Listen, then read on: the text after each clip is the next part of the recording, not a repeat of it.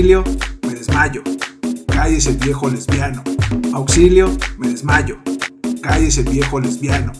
Auxilio, me desmayo. Cállese viejo lesbiano. Casi expertos, remix. Auxilio, me desmayo. Cállese viejo lesbiano. Ya no se aguanta, güey. O sea, le costó como la cuarta. Yo así, joder, está bien fácil. Pero gracias a la magia de la edición. Gracias. Quedó bien. ¿Qué tal amigos casi expertos? Bienvenidos a, al sexto episodio de su podcast favorito. Eh, es un placer saludarlos nuevamente con este remix. ¿Cómo se llama el podcast? Se llama el podcast de los casi expertos. su Gracias. podcast Viejo favorito, lesbiano. Viejo lesbiano. Este, qué chistoso ese remix que no me quedaba. De buen gusto. Ah, De buen gusto, muy Sí, de buen gusto. Muy sofisticado. Muy, Es que es muy pegajoso, pa. muy pegajosa la tonadita, ¿no? Yo no lo conocía. Es como. ¿No voy al dono? Algo así. Ay, cómeme el dono. ¿Te acuerdas cómo? Cómeme el dono.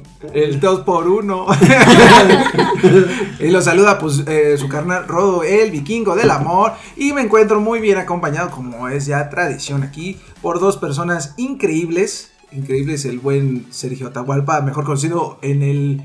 En, el al- en la alta sociedad, en la alta sociedad, En la como socialité. en la socialité, en la cream de la cream. Que salió apenas en Made in Mexico. ¿no? Aquí está Arg. ¿Qué onda, amigos? ¿Cómo están? pues, ¿qué te digo? O sea, uno no tiene la culpa de roda- rodarse con esa gente, entonces. Se, se le pegan a uno. ¿Qué puede hacer? ¿Qué Exacto, puede hacer? Uno, es buena onda y no los corre y les dicen, No los dice, corre. No, no me toques, me gastas. o no me veas".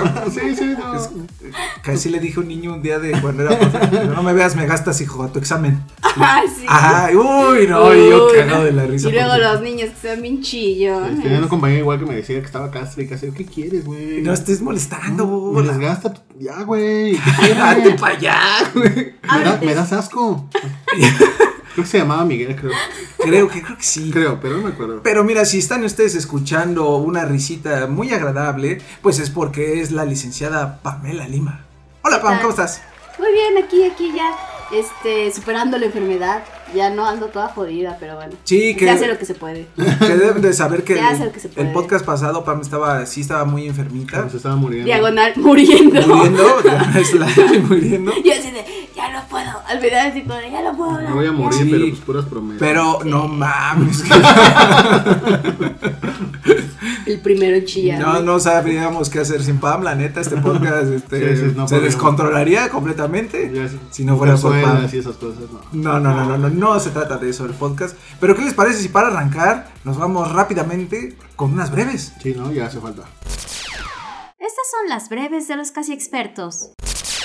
Nintendo ya estaría trabajando formalmente en el nuevo The Legend of Zelda. Recetera reporta que la compañía busca diseñadores de niveles familiarizados con los juegos de aventura y calabozos, así que los fans ya creen que es la próxima entrega de la saga. La película de Breaking Bad parece ser real. De acuerdo con Albuquerque Journal, la cinta se empezaría a grabar en secreto a finales de noviembre y contará con los actores originales de la serie. Además, terminaría de grabarse en febrero de 2019. Todo indica que se trata de una continuación de la historia de Jesse Pinkman. The Eternals y Black Widow cerca de tener su propia película. Tras el cambio en el calendario de lanzamientos de Disney y Marvel, esto debido a Guardianes de la Galaxia Volumen 3, se reporta que ambas películas se estrenarían en 2020. Red Dead Redemption 2 ya es oficialmente una mina de oro. El juego de vaqueros de Rockstar generó 725 millones de dólares durante su fin de semana de estreno, además de haber rebasado los 15 millones de copias vendidas. El juego está disponible para PlayStation 4 y Xbox One. Ojo fans de HBO. Este 27 de noviembre la compañía tendrá un evento especial donde revelará su programación para 2019. Si nos preguntan qué esperamos, no podemos dejar de lado el regreso de Game of Thrones en abril, ya confirmado, y su versión de Watchmen. Comenzó la cuenta regresiva para Avengers 4. Marvel lanzó un micrositio especial para la película, el cual contiene una cuenta regresiva para su estreno el 3 de mayo de 2019. El servicio de stream de Disney ya tiene nombre, Disney Plus. La información se reveló en una junta de inversionistas de la compañía, donde se anunció que contará con contenido exclusivo de Disney, Marvel, Pixar, Star Wars, Nat Geo, ESPN y más. Se estrenará durante la segunda mitad de 2019 en los Estados Unidos. ¿Cuándo nos llegará a México? Ojalá podamos descubrirlo pronto. ¿Que Avengers 4 va a durar 3 horas? Según uno de sus directores, la película dura hasta ahora cerca de 3 horas, pero todavía están en proceso de añadir efectos especiales y analizar si quieren recortarla. Shazam está en proceso de regrabar muchas escenas. Se reporta que el equipo debía terminar el 19 de noviembre, pero ahora lo harán hasta el 22 de diciembre. Shazam se estrena el 5 de abril de 2019. Disney mostró el primer teaser oficial para Toy Story 4. Aunque breve, se presentó al nuevo juguete de la película, así como su primer póster con Woody. Stan Lee falleció a los 95 años. El pasado 12 de noviembre, Stan Lee, reconocido co-creador de superhéroes como Spider-Man y Fantastic Four, falleció a los 95 años. Stan Lee fue un visionario de su tiempo y trabajó con otros grandes del cómic como Jack Kirby, John Romita y Steve Ditko, lo cual cimentaría el universo de héroes de Marvel. Y los Game Awards ya revelaron a sus nominados para la edición 2018. Los Game Awards, que son el equivalente a los Oscars de los videojuegos, trajeron a sus nominados al mejor juego del año: Red Dead Redemption 2, God of War, Assassin's Creed Odyssey, Celeste, Monster Hunter World y Marvel's Spider-Man. La premiación se llevará a cabo el próximo 6 de diciembre. Dumbo está de regreso y en forma de película live action. Disney estrenó su tráiler este 15 de noviembre, donde vemos al actor Colin Farrell como el nuevo miembro de un circo en el cual Dumbo forma parte. Dirigida por Tim Burton, la película se estrena el 29 de marzo de 2019 y continúa la línea de otras películas como El libro de la selva. PlayStation no asistirá a E E3 2019. Sony anunció que por primera vez en casi 25 años de E3, la compañía no estará presente, pues buscará nuevas formas de interactuar y conectar con su público. Múltiples fuentes reportan que esto se debe a que a mediados de 2019, Sony presentará el PlayStation 5, el cual estará a la venta en otoño del mismo año. De ser cierto, esto coincidiría con el ciclo de 7 años entre el PlayStation 3 y el PlayStation 4. Tendremos serie animada de Devil May Cry. Ari Shankar, productor de la serie animada Castlevania, lo confirmó a través de su cuenta de Twitter afirmando que lo hace antes de que Hollywood joda a la franquicia. Asimismo, Devil May Cry se uniría a su Bootleg Universe, del cual se dice que está buscando los derechos para The Legend of Zelda.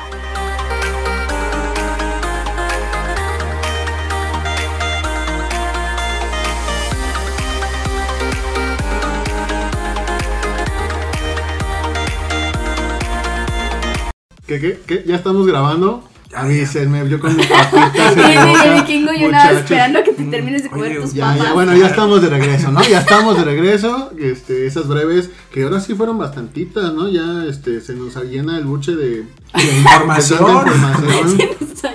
Es que, es que la neta siempre hay mucha información y ya como es cierre de año, pues hay mucha. Sí, especialmente muchas cosas que se vienen para el próximo año, eh, especialmente en cuestión de películas y series, creo que ha habido mucha información bastante buena y también se vienen premiaciones y bla bla.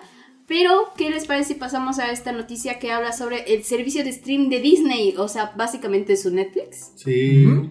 El cual ya fue confirmado por los inversionistas de- en una reunión de inversionistas de la compañía y que sabemos que se llama Disney Plus. Plus. Disney Plus o Eh, Disney más, ¿no? Disney más, Disney más, digámoslo así. Así lo van a encontrar este, Disney más. Sí, seguramente lo van a comercializar aquí en, en México en el momento que llegue. Este, por el momento se sabe que contará con contenido exclusivo tanto de Disney como de Marvel, de Pixar, de Star Wars, de Nat Geo y de ESPN, que por Es- si recuerdan Ujú. son propiedad del ratón Miguelito. Sí, por si ustedes no sabían, este, pues ahora ya saben que ese, ese Nat Geo te- que tanto les gusta con los animalitos y un montón de contenido interesante, ¿eh? No pues, solo de lo animales. compró hace un par de años, ¿no? Lo compró ya es un rato, sí. ESPN también tiene unos tres años que lo compró. Más o no. Que de hecho es también por lo mismo de que tienen como varias coproducciones en, no aquí en México me parece, sino que en otras partes del mundo, por ejemplo en Estados Unidos. Creo que hay un show de IGN, creo que está así como en Disney Ah, claro, sí, hay uno de y luego allí como que también lo meten con eSports, entonces han hecho como mucho contenido cruzado, al menos en ese aspecto, ya saben que Disney Es Disney. Pues está sabe- todo el, Sí, el imperio de. todo, le- todo el mundo le va a pertenecer a Disney dentro de un par de años, yo creo. ¡Ya cómprame! Y que sabemos que se va a estrenar durante, en, bueno, en algún momento de la segunda mitad del 2019, pero en Estados Unidos no se sabe todavía so- ningún lanza- ninguna fecha o posible lanzamiento de modo internacional. Entonces eso también estaría como bastante interesante. Yo creo que se va a hacer como para finales de año, ¿no? De modo internacional. Porque, Sí. pues obviamente todo el mundo lo va a consumir. y sabes qué, bueno, yo creo que México es un gran mercado, de- o sea, aquí en México nos encanta Disney, nos encanta Pixar, nos encanta Star Pues nos Wars. encanta, Marvel. nos encanta Marvel, Netflix. Marvel. Según yo, México es como el segundo mercado más grande para Netflix después de Estados Unidos. O sea, es un mercado muy, muy grande en Sí. cuestión de stream. Entonces, eh, yo creo que también uno de los problemas a los cuales nos podríamos enfrentar, eh, al menos aquí en México o Latinoamérica, es que otra vez es un servicio que vuelve a dividir la cartera, independientemente de que tenga sus producciones originales, que sabemos que va a tener como de Mandalorian, que va a tener las series este, de, de Marvel, como Sí, la de Loki, sí. la de Hawkeye, etcétera. Ujú. Entonces, creo que también puede ser algo interesante en ese aspecto como de finanzas, digo, como de negocios, de como de la parte de negocios, porque sabemos que va a ser mucho más barato, creo que cuesta como Sí. 20 dólares. No, bueno, no me acuerdo la verdad Pero- de cuál es el precio, pero es muy barato. Creo que es menos de la mitad de lo que cuesta Netflix. Y sabes qué, Pam, este, ahorita que estás comentando esto del gasto, este, va a estar interesante porque ya el mexicano tiene muchos gastos hormiga, los nuevos gastos, gastos hormiga, Mm, que son los servicios de streaming, eh, incluyendo música, este, Sí. tus suscripciones, este, Suscripciones a- al Plus, al al, Plus, Gold, este, eh, todo eso, cosas. eso, y lo- no me acuerdo en qué medio, en qué, este, sin qué medio lo vi, sin Forbes o algo así, que hablaba de eso, de los nuevos gastos hormiga del mexicano, Sí. que entre ellos también está el Uber, por supuesto, Sí, ¿no? sí, sí, sí. que Sí, los que usan bastante, este, el platicaba con nuestro amigo Densho el otro día y él me Saludos decía que, saludos a Densho, Saludos. a él, a él un gran beso, me, me decía que él al mes estaba gastando 3 mil pesos más o menos de puro Uber, que el otro día hizo la cuenta. ¿Qué? ¿Por Ajá. qué tanto? Pues eh, dice que pues era como de pues me, trans- me transporto pues Uber.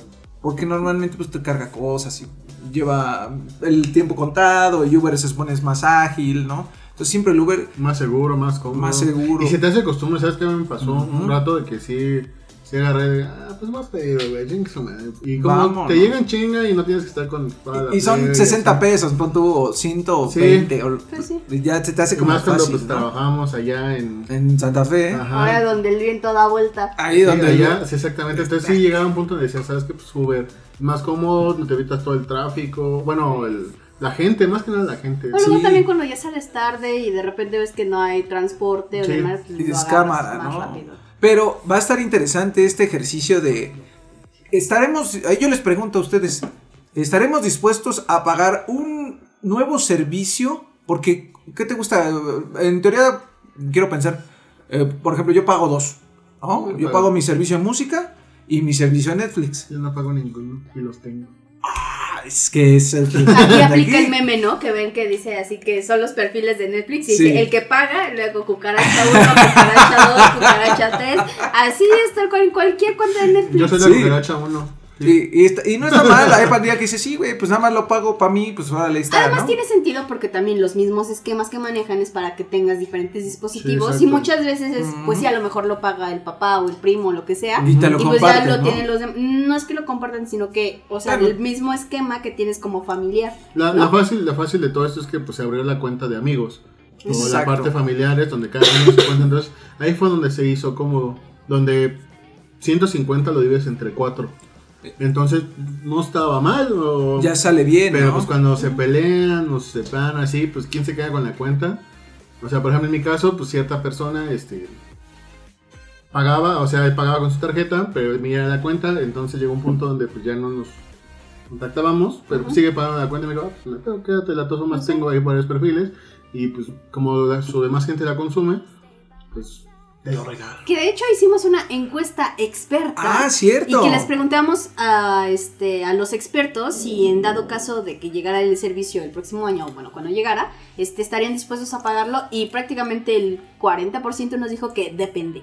Depende del Depende, contenido, depende ¿no? del contenido. Yo creo que ahí lo bastante fuerte que tiene ahorita Netflix, Netflix, ¿eh? Este, Disney, Disney Plus, es, es precisamente la, la serie esta de Star Wars que se llama The Mandalorian, que obviamente también es una producción original. Eh, también ves que anunciaron también que tendrá una producción también especial de Star Wars con Diego Luna, en el cual reinterpretará su personaje que todo el mundo piensa que es esto, una precuela. Eh, también serían las, las series originales de, Marvel. de Scarlet. Eh, Scarlet, de Loki. Scarlet Witch, la de Loki, la de Hawkeye. Y Black Widow. ah, no, pero Black Widow va a tener No, Black Widow, Black Widow es película. Pero sí es este. Es llamativo, es llamativo. Y pues lo llamativo también es que son los mismos actores, o sea, que los vas a tener haciendo series. Entonces ahí también, pues hay así como que con aguacate y doble, ¿no? Creo que los Marvelitas van a estar ahí muy este, metidos porque, pues, o sea, vas a pagar, pone tus 120 pesos. Pongamos, pongamos. Por tener No, es más barato que Bueno, ponle tus 100 pesos. 100 No, va a costar yo creo que como 70 pesos, como Crunchyroll. Se me hace ah, que va a costar algo así. Bueno, ponle tus 60 baros. Como 70 pesos. Y si eres fan y tienes todas estas series, si eres fan y tienes estas series y todas las películas de Marvel, ya no gastas en tenerlas ahí y las puedes ver cuando tú quieras, yo creo que sí la van a consumir. O sea, sí va a ser como de fácil consumo. Ah, se me toca ver Infinity War. Y ya vámonos, sí, ¿no? Va a estar. ¿Tú lo pagarías, Pam?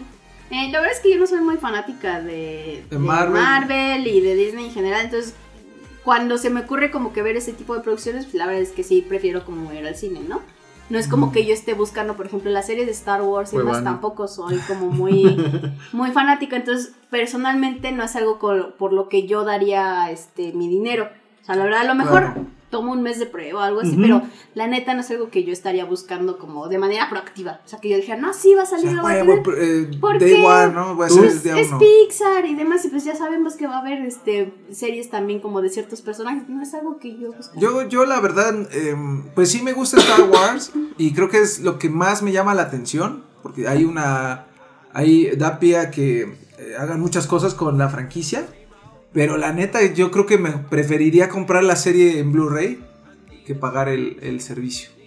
Porque realmente no me. O sea, Nat Geo es, es muy bueno, Nat Geo. Este, todo, pero, por ejemplo, ya funciona con los servicios de stream que tiene Fox. O sea, ahí está integrado todo lo de FX, está lo del Fox, está este, también Nat Geo, que le pertenece al mismo grupo. Entonces, no es así como que tampoco este sea como. que no lo puedes ver ahí. Eh, precisamente eso, ¿no? Pues si quiero verlo, este. A, pesar de que no es algo que realmente, como dice Pam, no estoy buscando de manera activa, este, pues si quisiera verlo, pues igual este, prendo la tele y, o me voy al cuarto de mi compa que tiene el cable, y le digo, a ver, quítate, güey, este, ya lo ve ahí, ¿no? Entonces yo sí preferiría, la neta, comprar la serie en Blu-ray y no pagar el servicio. Creo que todo va a depender del contenido que nos lancen inicial porque pues igual yo también estoy en expectativa. O sea, sí me gustaría probarlo un mes, a ver qué es lo que tiene. Sí. Y dependiendo de eso, pues a ver si me quedo, ¿no? Porque... Que si mal no recuerdo, creo que también van a tener una serie original de Monster Inc., ¿no? Híjole, sí me quedo. Entonces sí, o sea, es que en cuanto al contenido de Pixar, o sea, independientemente de las películas, según yo, también van a ser series Sí, por, por, eso mismo es que, pues, o sea, sí me gustaría... Te digo, o sea, como que depende de qué es lo que te guste, ¿no? De Disney. Sí, sí me gusta Disney, Pixar, soy muy fan de... Y Monster Inc. es como de mis películas favoritas. Monster University es mi película favorita. Me encanta. Esa, ¿eh? Entonces, este, pero yo creo que le voy a preguntar a Franz después de que lo consuma él, porque seguro lo va a tener. Sí. nuestro amigo Juanem. Que son los, este, ¿cómo se llaman? Los Disney fans. Los Disney fans, saludos a ellos, un gran beso a los Entonces, dos. Yo creo que tres, a los tres. ¿Por qué siempre mandas besos? besos? Es que los besos, besos son de cariño. No balazos. Cállate, cállate de aquí.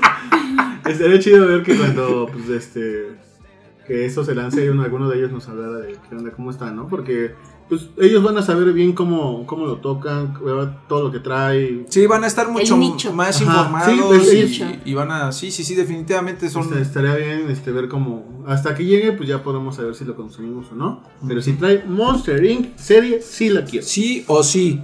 Según yo sí, es lo que más o menos recuerdo. Bueno, Pasamos eh, otra noticia. Sí, ¿qué, les parece si pasamos otra noticia que no es una noticia como muy, muy bonita, la verdad? Pero ya es algo que se esperaba.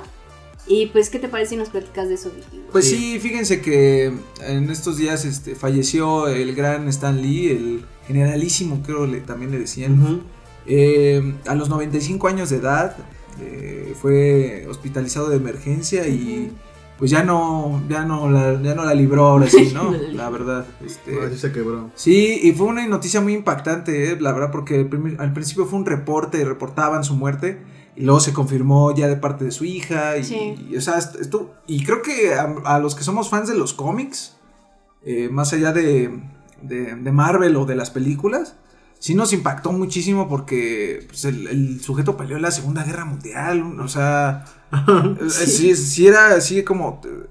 Era un ícono, la verdad, de, de los cómics, tanto en, en DC, DC Comics también También se mostró de, de luto. No crean que hay, hay. mm, No sé si la gente tenga esta percepción de que hay una enemistad entre las empresas, No. pero realmente hay competencia. Sí. Obviamente, pero este llevan hasta donde yo tengo entendido, siempre hay como tributos de pronto cotorreo entre ambas empresas. Son cómics, son diversión, entonces que se lleven mal es tonto. Y hubo un tiempo donde lo hicieron, ¿no? Como mucho Ajá. estar combinado y trabajando entre ellos. Sí, en los 90 hubo una cosa que se llamaba Amalgam, que eran cuando los universos de ambos de ambas empresas se combinaron y les recomiendo mucho que si pueden consigan esos cómics que están buenísimos.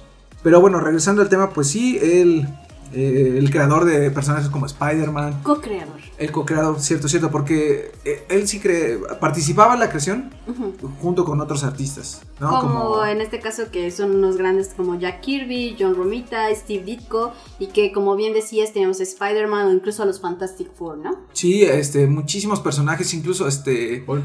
Eh, Hulk, eh, varios, varios, varios personajes. Creo que prácticamente estuvo involucrado en casi todo lo Sí, que se de hecho estaba leyendo un artículo donde prácticamente era así como las atribuciones que él había dado al universo de los cómics de Marvel. Y él básicamente junto con estos otros tres este, grandes creativos fueron los que forjaron todo el universo que actualmente conocemos y a los héroes que actualmente vemos en las grandes producciones. ¿no? Sí, y que incluso, eh, bueno, ah, es que está más decir que su trabajo, pues influyó muchísimo en los en artistas de hoy en día como Jim Lee, este, etcétera, etcétera. Es como son- papá de los cómics, casi. Sí, casi. y, y también la gente siempre ha- hablaba muy bien de él, ¿eh? Al final es ya de... En, en este año fue cuando se empezó a reportar que eh, eh, primero lo maltrataban, ¿no? Ah, sí. Y luego que él era un acosador. Lamentablemente los últimos dos años fueron como bastante vertiginosos para, para Stan Lee, porque se vio envuelto como en muchos eh, escándalos, Sí. y como con muchos este, cosas como de tabloides y demandas, pero no por él, sino por gente que estaba a su alrededor, alrededor y que al final del día pues quería aprovecharse de todo este dinero y de toda esta fortuna y de todo lo que llegaba, Claro. principalmente como aprovechándose de que él tampoco pues ya estaba como tan consciente Sí, de sí, toda la cantidad de dinero que, Que le tenía. llegaba y que le tenía y además porque hacía muchas coproducciones Y que sale- en- sí participaba en muchas cosas tenía también muchas participaciones en series originales por ejemplo entonces era como dinero que no solamente de lo que estamos viendo de Marvel sino por otras cosas Sí, por pagos de derechos y luego por crear personajes pequeños para otras series hacer unas este miniseries también Sí, no, y en participación en un montón de cosas. Sí, en sí, radio, pues tan solo cuando vino aquí a México fue todo un suceso que, que vino a la. Conque no A la Ajá, sí, en Querétaro. Que increíble, la primera vez no, no pudo venir porque se anunció, me acuerdo creo que se anunció en el 2016 y no pudo venir por cuestiones de salud. Sí. Y vino el año, sí, queríamos 2017, ir? ¿no? Sí. Sí, quería, Ark y yo queríamos Me ir a, sí, a- a escucharlo, a- A ver, una foto. una foto, algo y ver, porque siempre él siempre se mostraba como muy atento a los fans y, siempre- intentaba siempre como dar el consejo sabio, eh, que obviamente la edad no, es- no es de a gratis, Pandillas siempre te daba este mucho conocimiento y pues experiencia, ¿no? Y, y él siempre intentaba, o esa es la impresión que yo tengo, no sé si a lo mejor estoy ya Sí, muy como que al final era como carismático, amable, Y quería ser cercano. buena onda, ¿no? Sí, era, era buena onda en ese aspecto, ¿no? Pero pues bueno, ya este, también tenemos que tomar en cuenta que ya tenía 95 años de edad. ¿Y y cuándo, cuándo fue que falleció su esposa? ¿Este año o el año pasado? Hace dos años. Creo que fue- cuando ajá, empezó la ¿no? decadencia y empezaron eh, de su- la decadencia de su enfermedad y los escándalos y Todos todo ese rollo. escándalos, Sí. sí, porque nomás se fue su esposa y todo el mundo dijo, de aquí Según soy. yo, la que mandaba ahí, la que ponía regla a todos era la esposa. Por eso cuando se fue, Ajá. dijeron sobre el señor. Y la verdad es que él, él estaba muy enamorado. Eso, esas relaciones que dices, ay, ojalá, bueno, yo sea viejo y tenga una relación así de bonita porque No. sí, sí, él decía, no, el amor de mi viejito vida. curioso. Voy a ser un viejito bien cotorro yo, la verdad. Él- me mandaron Muy otro día un... No sé si fue nuestro grupo que, del WhatsApp que enviaron una foto de un señor ya grande echándose un manga en el camión. no sé. Como de 70 Sí. años el don. Echándose un manga de no sé qué, pero era un manga y My Hero Academia. Ajá, pero ya era un señor grande, ¿no? Yo creo que así vamos a ser probablemente los tres, ¿eh? No, no, no solo yo. Pero Sí, yo voy a estar más cotorro. Sí, eso sí. sí, es que si lo ven ahorita parece viejito. El así. caes del frío ya me cala los huesos, güey. Va con su bufanda. Va con su sudadera, sus tenis, pero su bufandita así de De a cuadro. Oh. No más, es la única que tengo. Ay, Pero bueno, si le quieren regalar algo de Navidad, Ah, regal- eso y unos guantecitos. Si no anda como Remy, el niño de nadie. Va a estar ahí. Ya, de esos que ya nada más falta que, que pase un perro a orinarlo para No, que ya pasa lo peor. pero pues sí. Se Ay, pasó. perdón, perdón, amigos. Este, pues descanse Se en paz, nuestro Sí. amigo Stan Lee, el generalísimo. Este, pues lo veremos eh, pronto en el Valhalla. Este, que ojalá y esté con su esposa y la pase bien y nos eche la mano. Ya es el Watcher, literalmente sí es el, el vigilante. Y pues sí, creo que a, a- a todos nos dolió su partida. Sí, la verdad es que sí, especialmente porque se vieron como un montón de comentarios positivos y creo que eso es algo que también a mí personalmente como me como que me sorprendió bastante el hecho de que recibiera como tantos mensajes como de cariño, Tanto de, amor, ¿no? de amor y obviamente como de admiración en torno a su trabajo y a todo lo que había Sí, hecho. Decían que era una persona increíble. O sea, simplemente también en las películas. O sea, le gustaba estar ahí. Le gustaba ver y decir, me gusta, no me gusta. Le gustaba bromear. eh, las despedidas de lo que fue este Robert Downey Jr. y Sí, Chris Evans. Entonces ellos, o sea, fue así de. fue- es una gran persona. O sea, gra- gracias por todo. sí. De hecho, en la versión más reciente de, este, de la revista Entertainment Weekly, que si no lo vieron ahí lo pusimos en los casi expertos, arroba los casi expertos, Sí, eh, que prácticamente los Avengers originales, los seis Avengers originales, Chris Evans, este, Scarlett Johansson, Robert Robert, Downey, Downey, Ruffalo. este, Sí. Mark Ruffalo, todos ellos eh, le pusieron un mensaje a este, Stan Lee donde le dicen así como de muchas gracias por tu apoyo, por tu cariño, por sí. habernos dejado este, representar a tus héroes y que no sé qué, todo el mundo así como de, con la lagrimita. Y por ejemplo, personas como Robert Downey lo salvaron. O sea, Stan Lee lo salvó. Lo rescató, lo- te dijo, lo sí, rescató. Estaba loco. Uno de los rumores dice que él dijo, yo te quiero de mi Iron Man. ¿Ah, sí? Ajá. Ah. O sea, y O sea, son rumores, son Ajá. chistes, Sí, pero claro. que él le dijo, como ya se conocían de antes, ya se llevaban de antes, le digo, ¿sabes qué? Tú eres mi, mi, eh, mi Iron Iron Man. Man. Y, Mm. y la neta, Stark. Si no recuerdan que el Robert Downey Jr. era un drogadicto y un No, alcohólico pues y yo un me loco. acuerdo de cuando una vez creo que llegó la policía a su casa y estaba vestido de mujer y traía, tenía una escopeta porque Ajá. estaba todo bien loco, ¿no? O sea, sí estaba bien locuaz y ahorita ya es un sujeto completamente distinto. Sí, sí, sí. Entonces, la cantidad de vidas que tocó Stan Lee creo que son muchísimas y a muchos artistas y, y a mucha Y a gente muchos general, niveles, ¿no? Y a muchos muchísimos niveles sí. también. Sí, sí. O sea, seguro hay pandilla que se siente mal y, y, no sé, ver a Iron Man o ver al Capitán América lo, lo motivaron a salir adelante, ¿no? Que siempre, siempre pasa, ¿no? La verdad. Qué padre, qué padre. eso fueron sus historias también. Sí, Se. Pero pues, o sea, ando y ni modo. ni modo, ni sí. modo a seguir. Ahí lo veremos. Lo veremos. A ver si, a ver si llegamos donde está él. A ver si.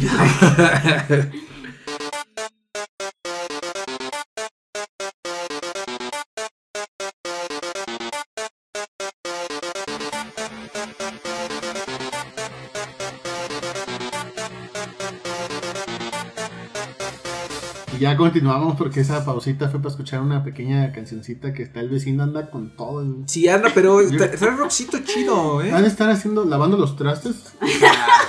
Ayer yo andaba lavando los trastes y así me puse así. Pones tu mix loco, este. Puse la chidez. La chidez. Saludos al doctor Aureliano. Sí, sí, sí, puse la chidez y ahí andaba así con Sí, Me sí. caga lavar trastes, pero pues ya con musiquita Ay, pues sí, aliviana. qué Sí, es lo, es lo peor que. Pero es peor ponerle así, peor, con I, peor. Ujú. Es ponerle plástico a los, a los platos. Que ahora he visto mucho eso, que ¿Qué? le ponen una bolsa a los platos para que así en chinga nada más tiran la bolsa y ya está limpio ¿En el dónde? plato. En hartos tacos de puestos. Ah, Ah, los tacos sí, pero yo dije Pero- en una casa. No, eso sí estaría muy, muy acá, ¿no? Sí, no, no, La no, neta. no. Pero no lo hagan, pues pónganles el papelito estraza y ya con ese, ¿no? Pues sí. Es más fácil limpiar los chingas, quitas el papel y ya. Pero bueno, nuestra siguiente noticia tiene que ver con los Game Awards, que ya se revelaron, Pam, se revelaron los nominados a la edición 2018. Así es que ya tenemos aquí toda la lista de nominados que como mucha gente se se lo imaginara, hay mucho juego de vaqueros. Sí, harto juego vaquero, ¿eh? Harto de juego de vaqueros, asesinos también. Hay dioses. Dioses, hay este Superhéroes. hombres, superhéroes, hay superhéroes, hay también juegos de monas chinas. De También hay, hay varios juegos indies, que de hecho Sí. me gusta bastante eso en comparación al año pasado, que estuvo creo que como muy lleno de juegos AAA el año pasado. Y la verdad es que a mí este, mm, no me sorprendió mucho. De hecho, varias de las categorías sí me las esperaba. Pero sí veo una tendencia muy marcada por ese juego de vaqueros. ¿eh? Sí, el juego de vaqueros que la neta sí la está rompiendo un poquito porque, ah, caray, ¿eh? Yo sigo jugando eso y Pues nomás ha vendido como 15 millones de ya decidí, Pam, que voy a ser un forajido. ¿Sí? Sí, ¿Andas haciendo relajo? Voy a este, ayudar a la gente, pero como un Robin Hood, como, como cierto político. Así como un Robin Hood. Le voy a quitar al rico y le voy a dar al pobre. Pero voy a andar en un caballo. ya se volvió loco. Vas a ser el peje de. El peje de, de juego de vaqueros. Y todo por Primero ese sus juego. balazos y que no sé qué. ay, Esos- pinche viejo loco. Ay, sí vengo muy locuaz, pero. Bueno, ¿qué les parece si vamos medio leyendo algunas de las categorías Sí. más importantes? Que en especial la del mejor juego del año. Que esa creo que es la que más este genera revuelo este, entre la sí, banda, ¿no? bueno, ¿qué les parece si pasamos A a, ver, sí, sí, estos? sí. Es Assassin's Creed Odyssey. Tenemos también el juego indie que se llama Celeste. Sí, Tenemos God of War, por supuesto. eh, Marvel's Spider-Man. Monster Hunter World y Red Dead Redemption 2. Híjole. Híjole, híjole, híjole. A ver, si ustedes pudieran votar por uno, ¿por cuál votaban? Es que, ete, ete. mira, la verdad, la verdad, Red Dead Redemption 2 me, me está gustando muchísimo. Pero God of War ganó en mi corazón. ¿Verdad que sí? La neta, sí. God of War, yo me voy por God of War. Yo no, yo no he jugado vaqueritos, la verdad, lo voy a ser sincero. Y- pero por todo lo que he visto se ve increíble. Pero igual, creo que Gordito War. este, Gordito. Gordito. Es que me acuerdo mucho de Efa que decía Gordito War. Este, o eh, el superhéroe arácnido también, este. Es Que que sí aquí, me- a ti te encantó, ¿verdad, Vikingo? uy. Es que- Uy, un montón. Tuve la oportunidad de tocarlo apenas, no hace mucho, y este. Y sí, el fan se. ah, Sí. Justo en el corazón, entonces. Creo que para mí, entre cualquiera de esos dos, el que gana Ganó en tu- estaría increíble. ganaron en tu cora. Sí, sí, la verdad, sí. ¿Y tú, Pa? Sí, creo que yo también, la neta, se lo daría más a God of War. Especialmente porque creo que lo que tiene Red Dead Redemption es que es un juego muy ambicioso en cuestiones técnicas, que también en lo que respecta como al esquema de, de avance también es algo como muy eh, ambicioso, muy importante, la serie de cosas que puedes hacer, este, todo lo que influye. Pero yo creo que mi detalle con Rockstar, digamos esto es algo muy, muy, muy personal, es que ellos son excepcionales a la hora de recrear las cosas de la realidad. O sea, por ejemplo, este GTA es muy bueno porque todo lo que puedes hacer es real, ¿no? Pero al mismo tiempo es ficticio. Son todas, son todas esas cosas que no puedes hacer en la vida real porque sabes que habría consecuencias muy graves. Claro. Pero sin embargo, tiene bases este reales bastante bien cimentadas. Sí. ¿No? De que puedes robar, de que te puedes ir a un table, etcétera. O sea, es un juego para echar relajo. Y en lo que respecta también a este juego, ah, bueno, específicamente a Red Dead Redemption, es que también se vuelve muy apegado a la realidad, porque obtienes este, respuestas, reacciones por parte de los personajes, porque tienes ese sistema como, bueno, de la, de la moralidad que ya existía Sí. antes, pero es todavía como más ambicioso, más complejo. Entonces creo que eso es muy bueno, pero personalmente no es algo que a mí me guste mucho. Eh, o sea, cada vez que se parece más a la realidad, lo, obviamente como que lo aplaudo mucho, pero al final del día es simplemente como pegarse a algo que ya existió. Y en cambio con God of War, pues estás viendo con una visión completamente fantástica y Sí. que es una historia que realmente nadie sabía si iba a funcionar porque tenía, eh, teniendo a tu hijo y viendo esta parte como de papá, toda la psicología y la, ah, el amor, el lazo que existe entre ellos dos, la parte final, este, me parece un juego muy, muy bonito y creo que esto es algo que le puede pesar al final del día God of War, porque es un juego que salió en marzo. No, salió Sí, marzo, ¿no? ah, pero- marzo, abril, no me acuerdo. En los primeros cuatro meses del año. Entonces estamos hablando que ya todo el mundo decía que era el juego del año en ese, en ese entonces, pero de repente llega Red Dead Redemption al final de año y entonces es lo que le va a pegar. Sí, definitivamente. Y tam- es que chale, están calificaciones, ¿no? Están muy similares en- Sí. en- al final. pero la frescura en el sentido de que es más reciente. Sí, y además pensemos también en que la gente vota. Entonces también se convierte como en una especie de concurso de popularidad, Y- más que estar pensando como en cuál es el juego que realmente podrías definirlo como por qué está, por qué debería ser el juego que definió el año. Sí, sí, sí. ¿no? Exacto. Y a mí me parece que es algo como completamente diferente. Nadie se esperaba que este War saliera tan bien, la verdad. Y acabas de tocar un tema eh, pues bastante escabroso, porque también hay otros premios que se llaman los Golden Joystick, Ajá, los Golden en, Joystick. el- en los cuales Que ganó For- ganó No Fortnite el juego del año, mejor al premio mejor juego del año lo ¿Yo ganó qué? Fortnite, porque ¿No la gente sueño? votó. Entonces, eh, sí te digo, está bien que participe la pandilla, está to- todos debemos participar en estas cosas porque pues, al final del día todos nos apasionan, pero aquí sí no puede ser que Fortnite que pues nada más ofrece harta frustración y poca diversión desde mi punto de Pero vista. tú lo juegas, ¿no? Eh, Sí, pero pues, Obligatorio, ¿eh? Pero es que mira, otra vez nos llevamos con esta parte de la popularidad, ¿no? O sea, tenemos una pirámide. El 70% son los casuales, el 20% son los juegos de los jugadores intermedios y el 10% es del jugador hardcore, ¿no? Que nos lo comercializan de esta, este, en, esa, en esa forma, ¿no? Sí, Pero, pues, de nuevo regresamos con esa parte de la popularidad, de cuáles son los juegos que están este, jugando eh, la mayoría de las personas. Es como si pones este, de repente un ratito el, el canal del NFL. ¿Qué juegos te van a poner? ¿Te ponen un comercial? Sí, te ponen un comercial de Red Dead Redemption. Pero también te hablan de la liga profesional de... ¿Cómo se puede llamar el juego de los carritos? Ah, Rocket League. Rocket y te hablan de Rocket League. Está bien divertido. Y de repente Sí. te ponen, no sé, en E ESPN te ponen la liga profesional de Injustice 2, ¿no? Por ejemplo, o sea, son esos juegos que son muy populares y que logran tener como esa... eh, que llegan, que logran llegar a... Es- ajá, que Ándale. logran esa trascendencia hacia, los, hacia el público pues casual, o sea, era lo que eh, decíamos, ¿cuáles son los juegos más vendidos cada año? Pues el Call of Duty y el FIFA. Porque no, nece- no necesitas saber de God of War porque pues como para qué chingados quieres eso porque pues es algo muy complejo de Que repente para mucha gente Exacto, pero, güey. pero para mucha gente puede ser un juego muy complejo y para alguien que tenga una noción medianamente eh, una noción pues a lo mejor como muy general de los videojuegos pues a lo mejor se le llama la atención no vivir una aventura etcétera. Pero realmente esos no son los juegos que generan el dinero al final del día. Pues no. Sí, por No. desgracia no, no, no lo son. Y pues habrá que ver que cómo le va a, a- a, pues, a todos estos participantes, a todos estos juegos.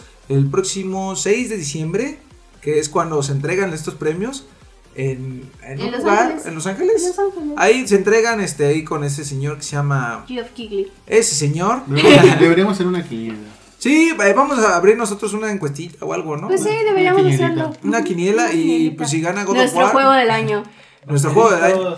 ¿Papelitos? Vaqueritos. Ah, No, vaqueritos. No, señor. sé, aquí el easter egg dice que vaqueritos, pero... a ver ¿por qué los vaqueritos? A ver, ¿por qué vaqueritos para Ven, acá. ven, a ver, ven, ven, ven. Sí, saluden al easter egg. el pequeño Miguel Fuera, fuera de que sea un mejor juego o algo, primero por lo que decían, salió hace poco, popularidad, Ajá. tres consolas diferentes, no, dos, dos consolas. Dos consolas. Xbox, PlayStation, eso le va a pegar mucho. Todos los de Xbox no van a votar por God of War. Ah, Pues viéndolo así real, Red Dead Redemption 2. Tienes un gran punto. Técnicamente, aquí. Para mí Red Dead Redemption 2. ajá y en cuanto a historia y mecánicas y demás Historia no lo he terminado, no puedo decir Todavía. técnicamente por eso, pero en historia God of War es muy bueno. Muy, Pero muy sí puedes bueno. evaluar lo que llevas. ¿Cómo va? La ¿Cómo? historia es regular, lo que lleva Red Dead Ah, Redemption. Ahí está. Es que No, también... Pero el detalle es que es un juego abierto y tú te puedes crear tu historia casi casi, o sea, Pues la neta es lo que que... decías, puedes ser un forastero ahí, un rata, un vil ahí en Red Dead Redemption y divertirte muchísimo, tal vez hasta más que God of War. Pero no sé, cada- es cada quien dependiendo cada El gusto gusto. de cada juego. Uy. Bueno, muchas gracias, ¿Ustedes qué? ¿Están de hasta acuerdo? luego con permiso Gracias, con su permiso, con su con permiso. Con su con su- con su con permiso. Con su compromiso, los tamales. O sea, pero es que tiene razón también en ese aspecto, porque por ejemplo, de aquí de los juegos que están nominados para el juego del año, ¿cuánta gente conocerá Celeste? O Precisamente. sea, Celeste es un juego muy difícil, muy, muy, muy difícil. Y que tiene Sin un gran diseño en ese sentido. Y tiene un O sea, gran diseño de niveles. Es un juego muy Y la música, hardcore, digámoslo así. y etcétera, Pero etcétera. tiene una complejidad muy bonita, o al menos a mí me parece que está muy, muy chido en cuanto al simbolismo, y luego te habla también como de depresión, de trastornos, etcétera. Entonces no es, no es un Hellblade, pero digamos lo que lo maneja, que maneja una especie de profundidad en un juego que probablemente no tendría que hacerlo.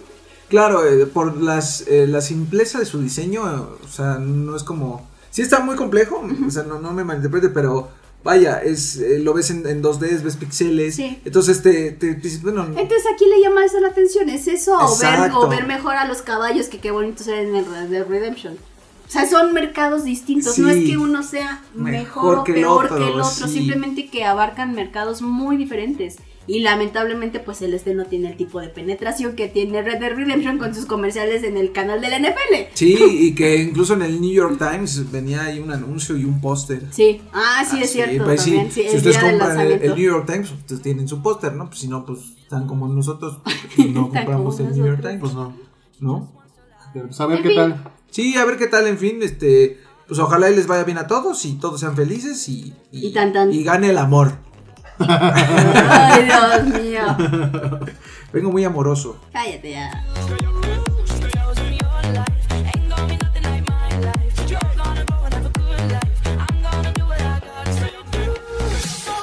Ya estamos de regreso y esta parte es una de mis favoritas, especialmente porque les voy a hacer una pregunta. ¿Qué hiciste en la semana?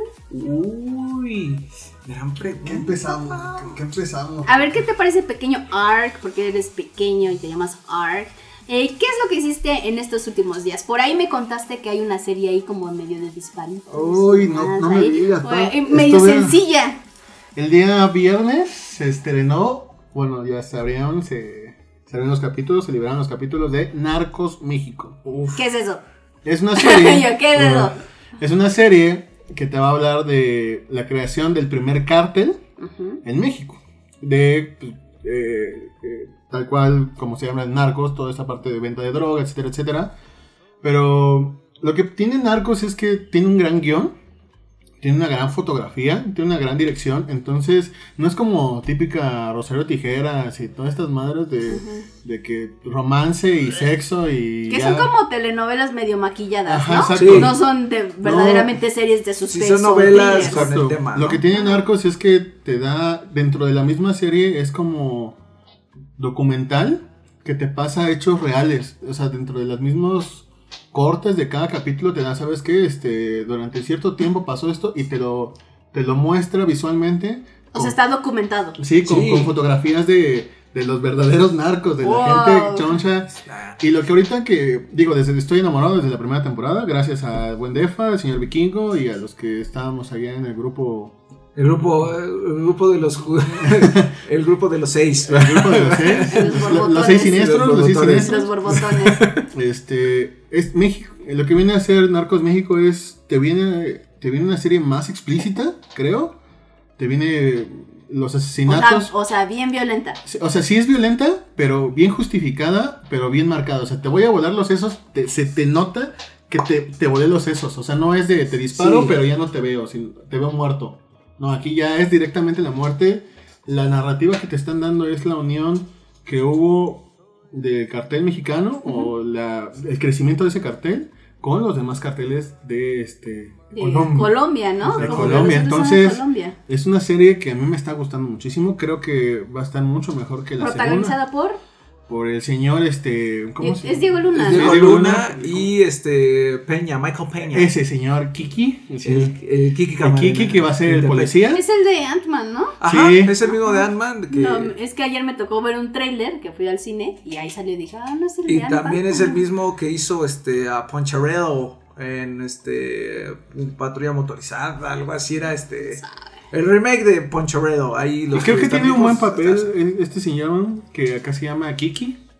No sé por qué el nombre, pero Kiki está, está, está curioso. Se te Kiki. graba. Eh, Es un gran policía. Creo que me gusta su papel. No es como tan grande, pero eh, te vienen a hablar sobre el, digamos que el policía pocho. Sí.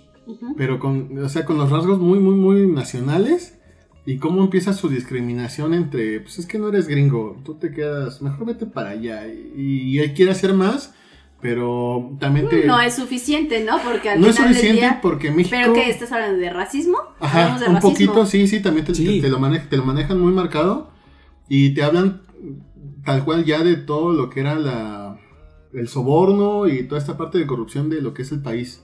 Entonces esta parte de Narcos México sí está, creo que bien armada, en el sentido de que te marcan cómo se crea el cartel, de que es- aunque sean obreros todos, o sean los, los gatos todos, siempre va a haber un visionario.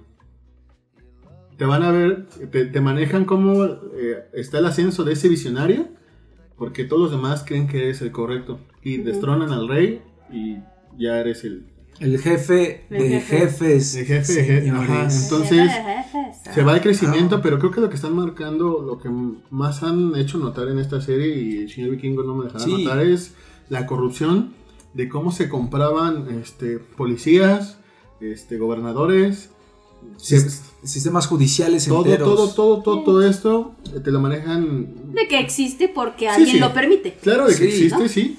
Este, pero te habla de, del señor, bueno, el papel de Diego Luna, que es Félix Gallardo. Gallardo. Mm. Este, este señor te, te lo manejan como, como fue el visionario que dijo, es que pues, no seamos pendejos, güeyes, nos estamos matando entre nosotros, tenemos el mismo negocio, pues mejor vamos a unirnos, controlamos todo y nos ponemos un imperio.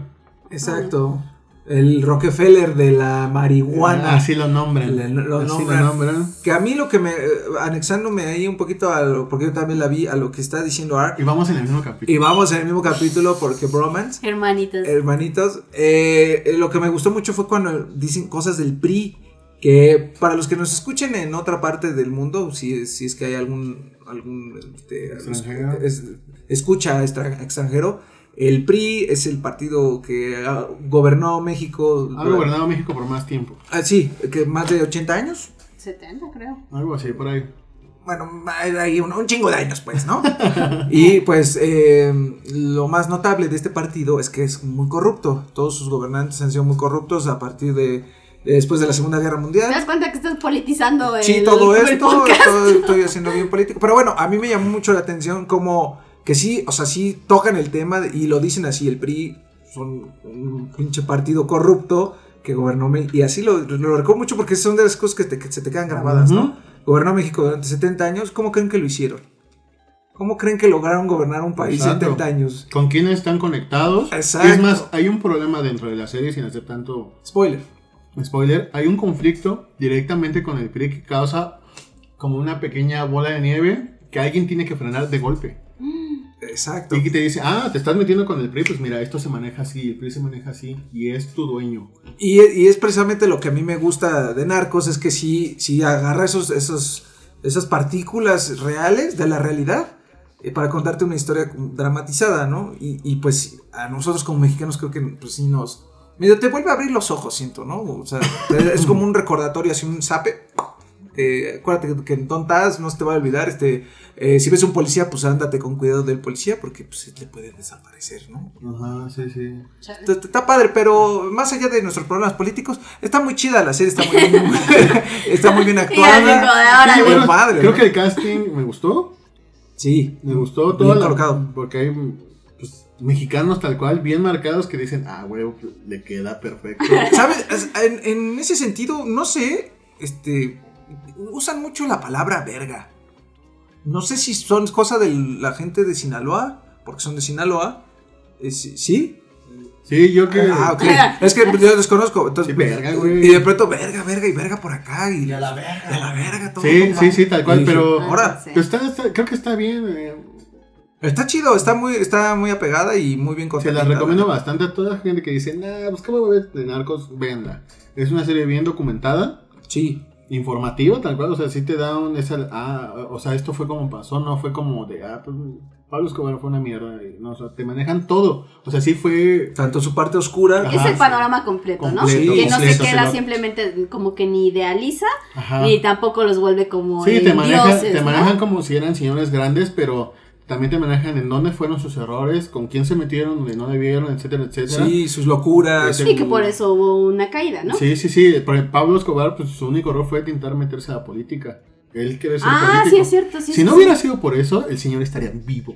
Y sería- Vivo y sería el. Sí, de hecho, mandamás. Yo este- trabajaría para. No, No, El fin de semana también estuve escuchando eso que decían, o sea, uno de su principal error fue querer meterse en la, vi- en la vida pública. Sí, sí, sí. ¿No? O sea, él ya era conocidísimo, ya, ya era, el señor ya era grande en su país, pero él quiso, yo, yo quiero estar en el gobierno. Él quería estar en el gobierno para Ah. pues, proteger a su país, porque es lo que quería hacer. Sí, que sí tenía como una. Bueno, lo que nos presentan es que, se- que tenía un aire de, de querer ayudar. Y, Y ayudó mucho a y la los gente, documentales que hay, aparte de, o sea, fuera de esta serie, te manejan que toda la persona que lo conoció y todo su pueblo y donde más, lo que fue Medellín, que fue el- donde estaba su cartel, este, pues la gente lo quería, lo adoraba. A mucha gente le dio educación, le dio casa, le dio comida. O sea, era una persona buena que le vendía lo malo a los de afuera. Tanta, ¿no? Sí, o sea, sí se la recomiendo bastante, me está gustando bastante. Voy en el capítulo 5. Ujú. Bingo, ¿Cuántos? vamos. Vamos en el 5. ¿De cuántos? No me he fijado cuántos son, Da- vamos. Creo dame que, un segundo. creo que son como. No es que lo tenga aquí a la mano, 20, pero no dame un estoy segundo. seguro tampoco. Creo que son como 10. No, la neta no sabemos, a ver si ahorita lo puede checar. Porque gran serie, ¿eh? Y dice primera temporada, entonces. me- Ah, son 10, exactamente. ¿Son Son 10? 10. Ah, mira, está bien. Muy Sí. buenos esos 10. ¿Cuánto duran los episodios? Un 45, 45 una hora, ¿no? minutos, una hora. Ay, qué bueno, ya como choca que hagan episodios de una hora y diez. Diez, mejor dices, no mames, ¿esto es una película o qué pedo, no? No, sí, yo también me estoy viendo otra serie, también era así como de gracias Dios mío, son episodios de 25 minutos, me da tiempo de Son vivir. buenos, son buenos. Sí, sí, sí. ya. ¿Qué serie? Pues estoy viendo la nueva Shira, Uh. la de las y las princesas del poder. Que es este, fue controversial porque decía la banda que. Ya sabes que hay gente que tiene. Ah, pues, ¿por qué chingas fue controversial? Es una pinche caricatura. Sí, ¿qué pedo, no? Decía, no, es que no. Es que sabe qué chingados. No entiendo yo a esa gente, pero. Nah. ¿Qué tal esta, pa? Ah, pues a mí sí me gustó bastante, ¿eh? Fíjate que son 13 episodios, también como de 23, 25 minutos. Este, a mí lo que me llamaba la atención es que la productora ejecutiva y que de hecho es como la creadora de esta nueva versión de Shira, que es este viene del, del universo. de, de Amos del Universo, que precisamente que es de He-Man. Entonces es esta Noel Stevenson, que me parece que ella fue la que hizo Nimona, que también es este un cómic y que de hecho tiene otra serie que se llama Lumberjanes, me parece, que esa no me gustó porque es como muy para niñitas, pero Nimona está padre, entonces ella como que tiene ese ese contexto y ese conocimiento como de hacer como cómics, heroínas y como para niñas, digámoslo así, niñas diagonal adolescentes, pero con un mensaje.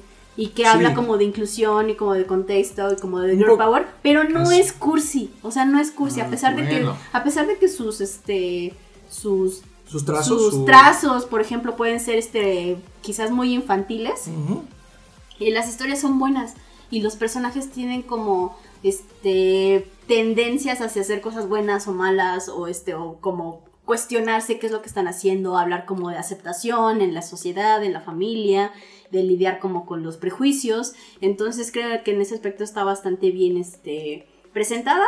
Eh, si ustedes vienen de todo este universo así como de machos, y de He-Man y por el poder de Grayskull y demás, Y recuerden, no amigos, es, no es una serie para ese tipo de público, creo que es una serie tal cual para una niña actual, que actualmente quiera ver, verse representada en una caricatura y que quiera tener como un modelo o al menos como una visión distinta de que no todo tiene que ser ponis. Que es, Sí. que es complicado, ¿no? Porque, pues no, o sea, digo, mi círculo social de amigas, Ujú. pues sí consumen caricaturas, pero son muy mínimas.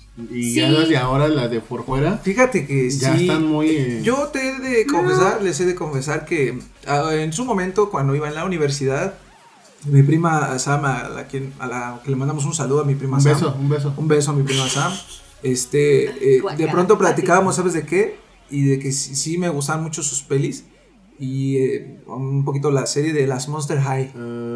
Guácala. Que a mí me decía, ah, caray, esto está bien divertido. Al final, eh, o sea, estaba chido el Y concepto. las brats. No, la- la- las Bratz sí, fíjate que no, no tanto, pero es, o sea, estaba chido el concepto de las Monster High, Pero ya que veías un poquito más la serie, decías, no mames, güey, esto es una pura, pura mamada este, estereotípica. Sí. Sí, o sea, decías, o sea, a lo mejor en cuanto a estética no es como lo que te esperarías. Exacto, dices, wow, es una Y la verdad es que la producción aquí está este bastante está muy sencillita. O sea, la neta es muy muy muy sencillo. Sí lo pondría como por debajo de las producciones que hemos tenido, por ejemplo, de Avatar o de Korra. O sea, sí está como por abajo. Sin embargo, creo que gana mucho en el aspecto como de estilo. O sea, artísticamente es muy bonita, es, muy colorida, tiene unos diseños muy, muy padres. También los personajes me parece que son bastante buenos. Y creo que eso es algo que si la quieres ver, deberías de tomar en cuenta. Es así como si quieres que tu sobrina, tu primita, alguien que conozcas que esté así como relativamente o muy niño a- o chavito, y que quieras ver, que quiera verse representada como de manera como valiente, que son niñas valientes y niños valientes como enfrentándose a este Al mundo. al, al mundo, digamos que hay una fuerza como del mal, ¿no? Ok. Entonces resulta que son este, los dos reinos y eh, Shira como tal solamente surge cuando se convierte la, este, la protagonista. O sea, no es algo que ella ya, ya tenga, sino que se supone que se tiene que convertir en una princesa. En algún momento se empieza a explicar que las princesas este, estuvieron como unidas hace cerca de mil años que te empiezan a contar más o menos como del antiguo este, universo, de, este, de los amos del universo tal cual. Y entonces todo esto de Grayskull, pues es, de hecho lo ponen por el honor de Grayskull, no es por el poder de Hay- Grayskull. hay un crossover. Entonces se empieza como a, a unir, entonces empieza a decir, no es que los primeros y no sé qué, entonces la protagonista se empieza a dar cuenta que toda su vida es una mentira, ¿no? Prácticamente, y que entonces ella vive como atacando quizás al reino equivocado, que se empieza a dar cuenta que las princesas pues no son malas, ¿no? Y que en algún momento quisieron unirse como para enfrentarse a un gran mal y que no salió bien. Entonces dices, ¿qué es lo que salió bien? Entonces ella junto con otra princesa, que es como su grupo de, como su grupo de amigos, empiezan a reunir al resto de las princesas y quieren saber qué es lo que sucede, ¿no? Cada princesa tiene como su propia personalidad, este tiene poderes diferentes, en algún momento hay muerte, entonces eso es lo que me gusta, ¿sabes? Que hay lucha, pero también hay pérdida y también hay tristeza, que no todo es así como de Ganar, vamos a las juntas y vamos a ganar, no, o sea, hay gente que se va a morir en el Me- camino. Me está recordando un poquito, no sé si, si a ti también tenga este. A Sailor Moon. Más o menos, ¿sabes Por- por qué? Porque se transforma así tal cual. Y además, sea, sí. eh, los que vimos Sailor Moon, o bueno, si ustedes recuerdan, este, no siempre era este, Toxido Mask y puros amor y puros No, y además besos, la o primera, sea, la primera versión de Sailor Moon, o sea, está súper Rebaja- aniñada, está muy rebajadita. rebajada y tiene muchísimo este humor. Sí. La versión más reciente, la de Sailor Moon Crystal, ay, sí, pobres, ya, salen todas ¿eh? madreadas ahí Sí, las, las Sailor. Scouts y, Y, demás. y hay este, ahí este, relaciones de muchos tipos. Sí, y no, hay lesbianismo también, o sea, hay triángulos amorosos, etcétera. Y, y todo gira en torno esta onda del empoderamiento de, de, Sí. de estas. Es que son adolescentes en Sailor Moon, ¿no? Sí, se supone que creo que tienen como 14 años. Creo una cosa que- así, y entonces 12, me- me 13 años. recuerda un poquito a esta onda, pero a lo mejor más americano, como más del estilo de, de Grey School. De, Sí, de entonces aquí te habla, por ejemplo, de la magia y luego del estado militarizado y Ah, de repente a la, a, la, a la mala, ¿no? Que de repente que se supone que es así como la jefa como de la academia en la que está este, Ah, originalmente el, la protagonista y que empieza así como a meterle cizaña a la que era su mejor amiga y así como es que me la tienes que traer, Que es entonces... víbora. Entonces se empieza a hacer eso, pero también tenemos el, así como el malo, malo, malote Ah, de ¿también? todos, entonces empiezan como a, esa parte como de que ella misma se empieza como a cuestionar su realidad, ¿no? Y empieza a decir, es que yo nunca tuve una figura materna o no sé qué es lo que tengo que hacer, entonces pues tengo que continuar Y- con el camino que yo había hecho o, forjo mi camino, derecha, pero sí. eso me va a costar y entonces de repente la princesa que, que ella tiene como su superpoder que se puede teletransportar y demás, entonces son así como cosas muy muy chistosas que al mismo tiempo como que lidia con con la crítica de ser un- la, la hija de la gran reina que ha, que ha hecho grandes cosas y que tiene todo el conocimiento de los Sí. antiguos. y Ese bla, puede bla, bla. ser el de la espalda, Tampoco como que se esperen ahí como muchos cambios argumentales, o sea, sí hay como bastantes roles este, establecidos, pero yo creo que si se lo presentas a una niña o a alguien que esté como buscando una historia, puede ser bastante, bas- Agradable. bastante bueno y bastante positivo y especialmente porque es corta Y yo Sí, creo que que sí. son episodios de 20 minutos, estabas diciendo, ¿no? 25 Está, minutos, está, está a gusto. ¿Y Para cuán- una caricatura está bien. Sí, Sí, además tiene un chido. intro como de 20 segundos, una cosa así. O sea, la neta es que ¿Cómo está cuántos son, Pam? Son 13. ¿Tres episodios? Sí, está bastante Está buena. perfecto. No, está, está bien agradable, la verdad. Los primeros dos o tres episodios como que te quedas preguntando qué es lo que está pasando, pero ya después empiezan a pasar como por el capítulo 5 y estás así como de, ay güey, no pensé que fuera a pasar esto, ¿no? Especialmente porque les digo, se empieza a poner como más seria.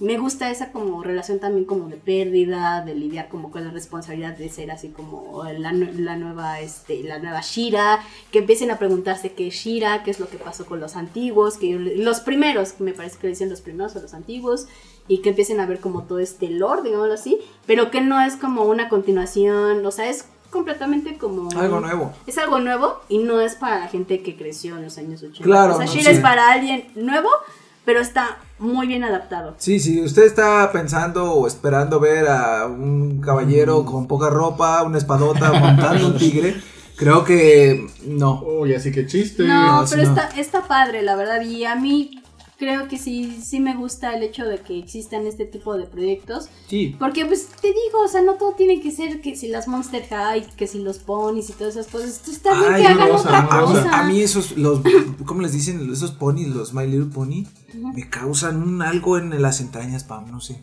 Mm, yo tengo un Una de desconfianza amigos tremenda, ¿eh? Que, otra, son fans de esas madres. Sí, o sea- No, pues es que no entiendes, digo, no mames. Es que, pues no sé en qué concepto, amigo. ¿Cómo porque- les dicen los brownies? ¿Brownies o qué? ¿Quién sabe? La verdad es que no estoy metida como muy en Sí, el- no, no, no, eso me... me Pero pues no, no, no me interesa. La Buena verdad. recomendación, entonces. Sí, es una buena recomendación, especialmente si están buscando algo diferente. Que hable de empoderamiento, pero que no sea así como muy estúpido. Muy, fe- muy, Sí. muy Muy- feminazi muy muy feminazi, exactamente. O sea, son personajes que tienen sus circunstancias y, e intentan como que hacer lo mejor posible como Sí. dentro de su propia situación. Lidian con ello, ¿no? Sí. le dan Muy con ella. bien, me gusta. Yo creo que le voy a dar una chance. Sí, vamos a verla todos, la Sí, verdad. pero, o sea, tomen eso en cuenta, ¿no? Que de repente vas a decir, ay, eso está como muy de niñas. Y luego dices, ay, güey. Voy a, hacer, voy a hacer que la vea mi hermana. Sí, Y si le gusta. Sí, pues, dile que la vea. ya, ya. Es que ella no es de muchas caricaturas. Ah, ¿no? O sea, el infantil en casa soy yo. No, yo tampoco, por ejemplo, yo, no- yo casi no veo series animadas. O sea, No, o sea, pero por ejemplo, o sea, aunque sean series animadas, sea anime, lo que sea, todo que tenga que ver con eso, soy ¿Ah, sí? el único que lo consume. Ah, uh, uh. Mi hermana es más ya de novela, así. Más cosas. de, de este. De doramas. DOC, Sí, doramas. Sí, de doramas. Oh. Ah, bueno, yo sí me he visto doramas. Yo no, nunca he visto uno. Hay uno de debería. Netflix muy bueno. ¿Sí? Sí. ¿Cómo se llama, Pam? Ay, ¿Cómo se llama? Atelier. ¿Atelier? Sí, Atelier, así como taller, así que Ah. sí, estaba muy bueno, me encantaba. Era de una, es de una chavita, este, japonesa, me parece, Eh, sí. no me acuerdo, que está buscando... Dices que empieza a trabajar en, en, un, en una compañía donde diseñan creo que ropa interior o una cosa así y cómo se empieza a meter como en el mundo de la moda y no sé qué. Está bien padre. En- en serio. Además creo que era la primera coproducción entre Netflix en Japón o una cosa Ah. así y obviamente llegaron haciendo doramas. Claro. Pero está muy bien hecha, muy muy bien hecha. ¿Cómo se llaman este la- los que son doramas pero coreanos? Este soap, soap algo, este. No, también, ¿También son son doramas. Sí, nada más que pues hay coreanos, hay chinos, hay Ah. japoneses, doramas, pues Póngase de dorama. muchacho. Oh. ¿Y tú, vikingo? ¿Qué hiciste? Uy, no, hombre, yo fui al Walmart, no, no es cierto. Este, yo eh, vi una cosita que se llama eh, Generación Generation Iron 2, que es... ¿De qué es- es, amigo? Cuéntanos. Ahí les va, este, en la vida ah, solo hay que tener algo muy presente, que si Dios existe, ese Dios es Arnold Schwarzenegger. Porque, les voy a decir, Estoy de acuerdo. en- eh, cuando era físico co- constructivista, ¿Otra oh, vez? A ver, repite. físico constructivista. Muy bien. Ajá. Break it wrong. Eh, Worky Rap. Cuando era Arnold era este físico constructivista. Ajá. Eh, pues em, él fundó toda una escuela de cómo hacer ejercicio, cómo trabajar los músculos, simetría, etcétera, etcétera. Muy y lo cual es, es muy interesante. eh, A mí me, me resulta muy interesante tanta pasión por, por inflarse, por ser más grande. Eh, es, sí está interesante. Llama la atención Sí. y creo que Además, por, por lo hizo, todo el problema que tenía de, de la, del lenguaje, y todo esto. y que se que- burlaban de él, etcétera, que Quería etcétera. verse fuerte para que no se burlaran de él. que Y la- una de sus- Y lo logró, ¿eh? Vaya que lo logró. Cabrón. Chequen ahí sus fotos de cuando era joven. Sí, que incluso pues- ahorita, ¿eh? Que busquen el Iron Man de 1985, ¿crees? 80, algo así. Y es Arnold y no mames, está muy Está cabrón. Hay músculos donde no sabe qué había. Sí, no, eh, sí. Yo, que, me- que nos preste unos, ¿no? La neta, que O sea, nos pase unos. A lo mejor los tenemos, pero hay que acomodarlos, amigos. Sí, no, hay que eh, de- reducirle a la, a la flacidez, sí. y bueno, sí. este, esta peli es, es- es un documental eh, que habla acerca de, de la nueva versión del físico-constructivismo y te da un, un poquito eh, el- la visión de cómo, cómo es ahora eh, el, el estar dentro de este mundo, eh, cómo funcionan las redes sociales Sí. dentro del físico-constructivismo, cómo funciona ya la ciencia, porque antes era algo muy desconocido y que, y que aún todavía es un poquito tabú, porque dicen, mira, esto está este, alterofilia, está muy mamado, es pinche se, se filerea seguro, ¿no? Se filerea. se casi inyecta. Entonces, está padre el documental porque te, te lleva a todos los caminos, ¿no? Te, te habla un poquito de los esteroides, de la gente que consume esteroides, que al final del día, pues se vuelven adictos a ellos. Muy cabrón. Y, incluso hay uno ahí, un, uno que Pero dice... también porque de repente el mismo sistema se los permite. Sí, no, O eh, sea, y habla, hablan de las hormonas, porque hay güeyes que, o sea, cuando uno com- eh, consume esteroides, este, en- en los hombres pues dejas de producir testosterona. oh. Entonces, hay esa Dependi- banda... dependiendo de cuál, de qué tipo de esteroide utilices. Exactamente, pero esa banda lo que necesita para, pues, pues, necesita la hormona, entonces se, se someten a tratamientos hormonales de testosterona. Está súper raro porque No, es como que... Es todo un mundo. Es- un co- maldito cabrón. cóctel de píldoras Sí, ahí para es ver que que, está muy súbete, cabrón. bájate. Y te hablan de. Wow. Se despiertan en la mañana y tienen un como garrafón de electrolitos. Y empiezan a tomar eso. Y luego lo primero es desayunar y tomarse su coctelito. No, y deja de eso, los- No. las comidas o desayunos que tienen, o sea, empiezas, la típica dieta empieza como sencilla, ¿no? De que o- ahora pura proteína y después puras este, carbohidratos, después, pero cuando ya están en ese nivel, Sí. son que te tienes que comer este medio kilo de pollo, ¿Qué? más Sí. este medio kilo de arroz, con no sé qué, o sea, comen un chingo, pero un chingo, está Un muy cabrón. Y, y habla de todo esto. Y también habla de las mujeres que se dedican Oh, al wow. fisicoconstructivismo. Que pues la. De hecho, ya su categoría se eliminó de, de las premisiones grandes. Como el- lo que es este. Era Mr. Olympia. Mr. Olympia. Ahora hay- había una, una categoría femenina y ya se eliminó porque se ven muy. Lo que decían es que no se ven femeninas. Sí, o sea, perdieron, llegó, llegó a un punto donde ya estaba muy masculino. en el que ya, ya parecían hombres de que pues, no tenían grasa en el cuerpo y cosas como los Es que senos. está, pues, se está- muy complicado porque antes entraban, pero la mujer no perdía ese- esa figura femenina. Exacto. O sea, sí se veían fuertes, sí se marcaban, pero la figura femenina se conservaba. Ahora, las mujeres de ahora que, que están dedicadas a eso o de, de ese tipo de Ujú. documentales, ya están muy cuadradas, ya tienen cuerpo de hombre tal cual. O sea, ya están en triángulo y, o sea, pierna, sí. espalda, brazo. Ya Llegan a tener hasta más brazo que un hombre. Trompo de pastor. como trompos de pastor, así Sí, sí, sí, sí, gigantones. claro. Entonces, eh, está muy interesante esto. Y am, yo lo empecé a ver porque en el primero sale Arnie. Sí, Y está, está véanlo, muy véanlo. interesante. Yo se lo- o sea, es una cosa así. No les va. eh, Bueno, si les gusta esto, pues sí, igual se les cambia la vida. Y si no, pues es algo interesante. ¿Sabes? Entonces. Cultura general. Dato Pues sí, como cultural. un dato cultural así. eh, Cuando no tengas de qué hablar, dices, oye, ¿sabías que eso que te estás tomando este, te produce, eh, te, te daña el, el hígado?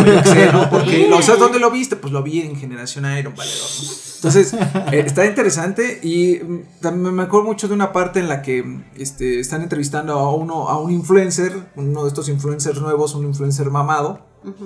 Y, y, pues Arnie dice, "Ah, es que el- bueno, la, la vieja escuela del fisicoconstructivismo dice es que los, la gente que ahora se dedica a esto no sabe dedicarse a esto.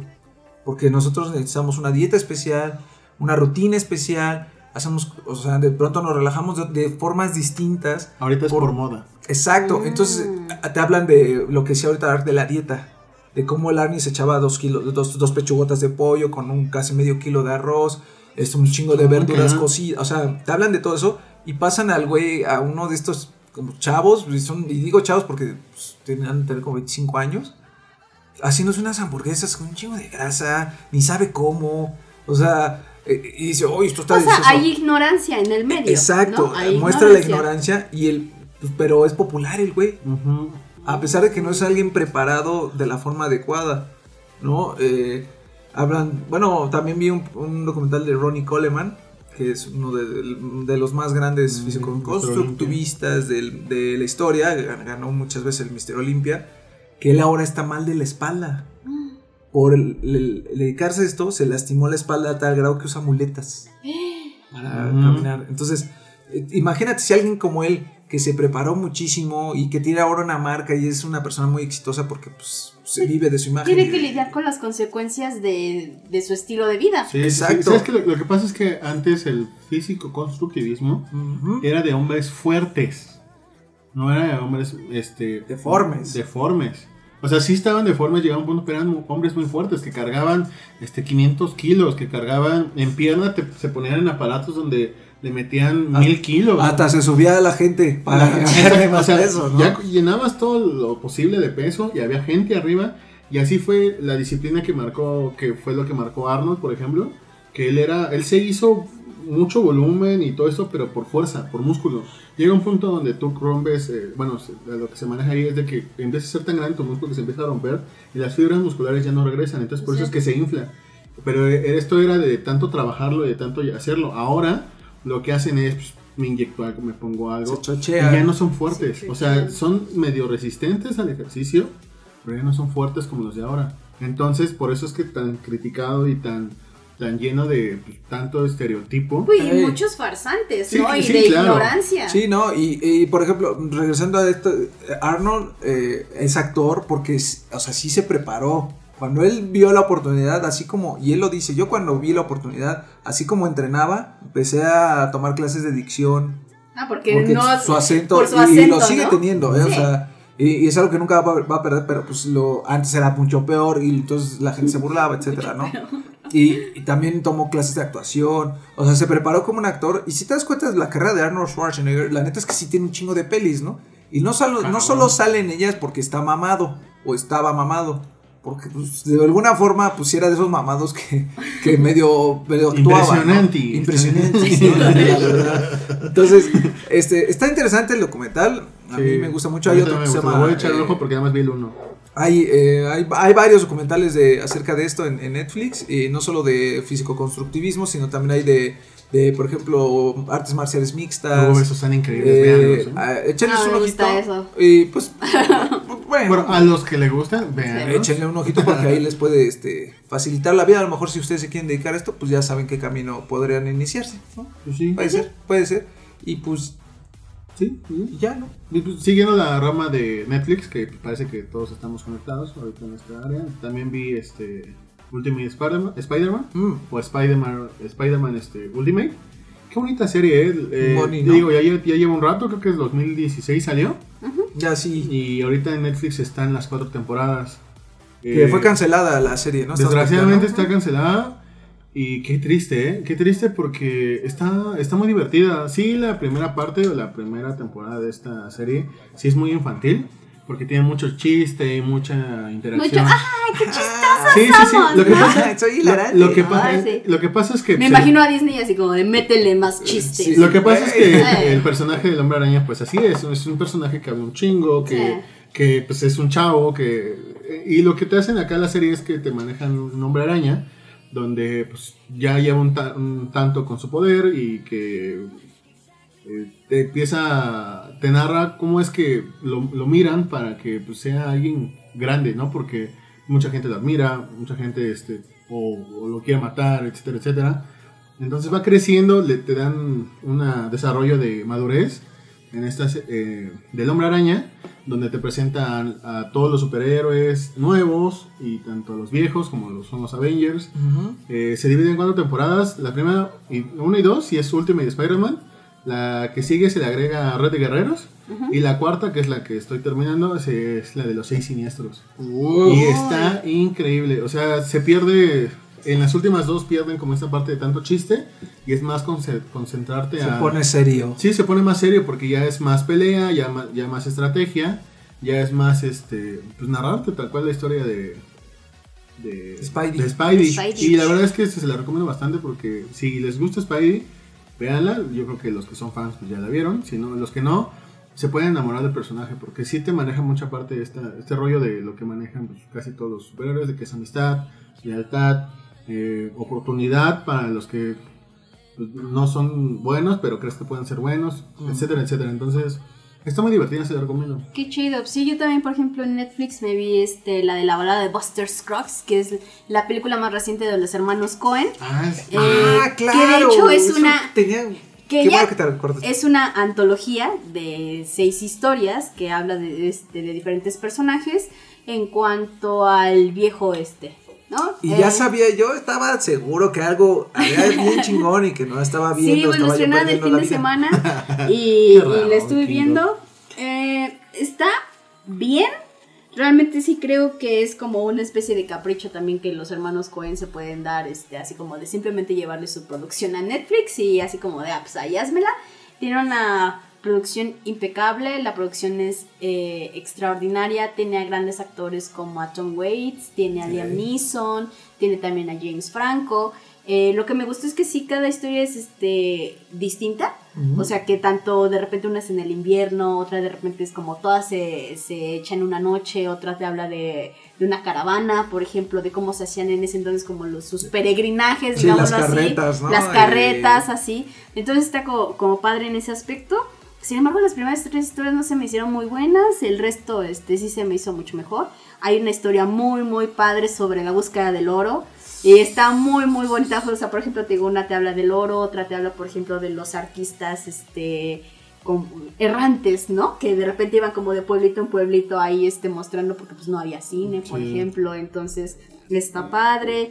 Eh, también de repente hay otra que te habla de cómo robar un este de ¿Un banco? un robar un banco. O sea que son como cosas como que te imaginarías. Sin embargo creo que en sí no las primeras tres historias no funcionan muy bien que digamos. De hecho la primera historia me pareció verdaderamente ridícula.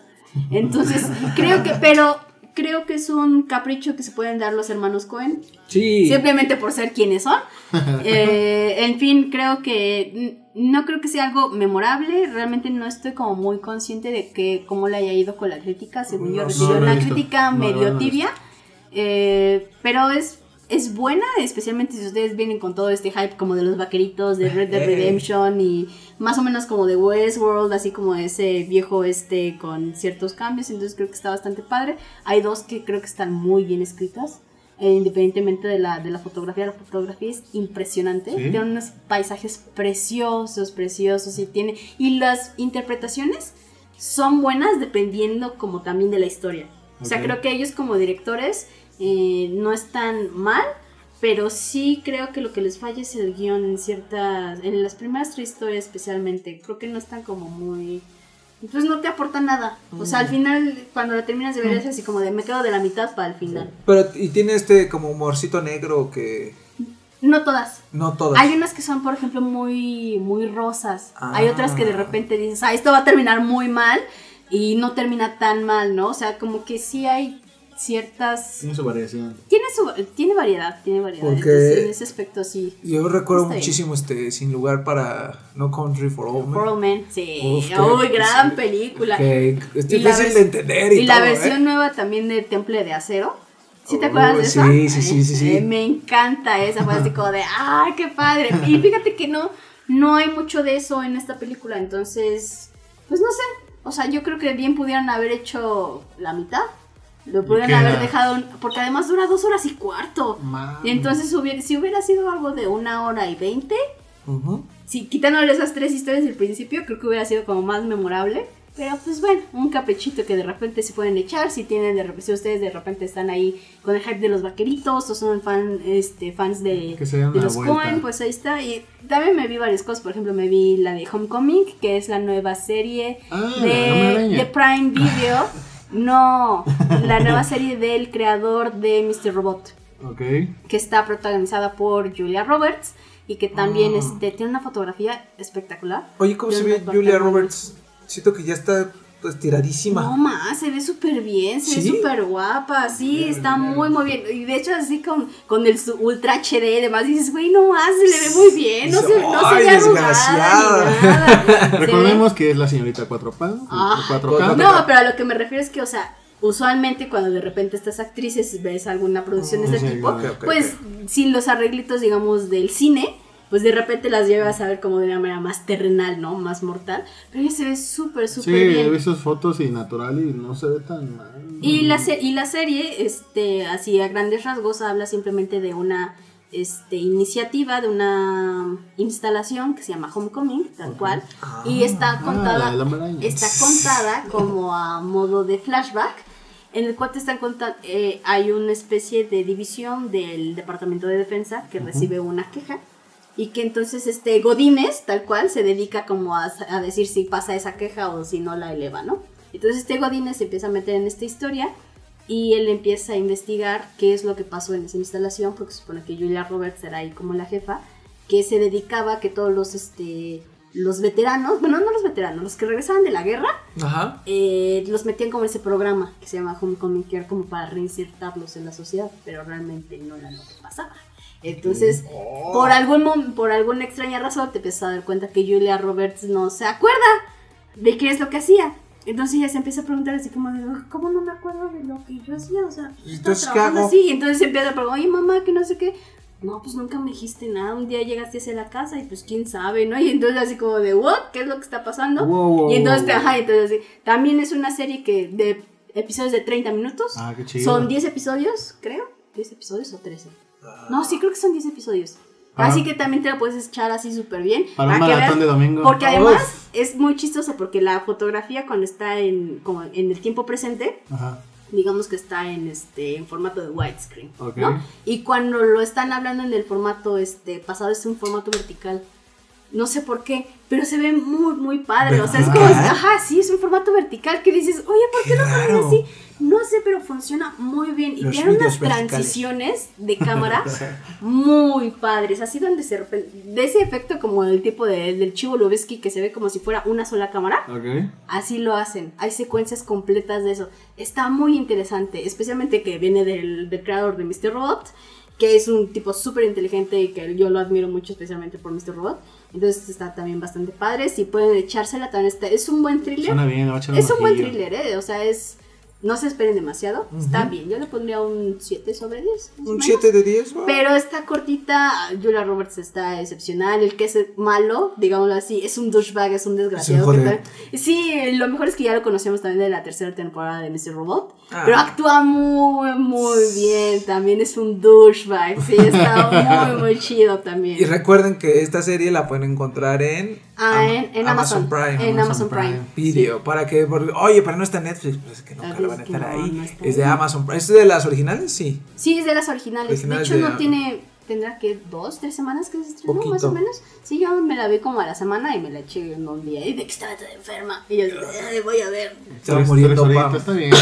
Última, ¿algo más, tú, vikingo? Este, pues no, no, realmente, este, fíjate que, no, ahora, ahora, ¿No? este, es que jugué, ya hablamos del Red Dead hace, sí, No, ya, este, estuve ya. jugando Ya esa madre, este, estuve viendo otra vez Grimm, ya que ya hablé de eso, em, Yo fui a ver a Star is Born y también la de First Man.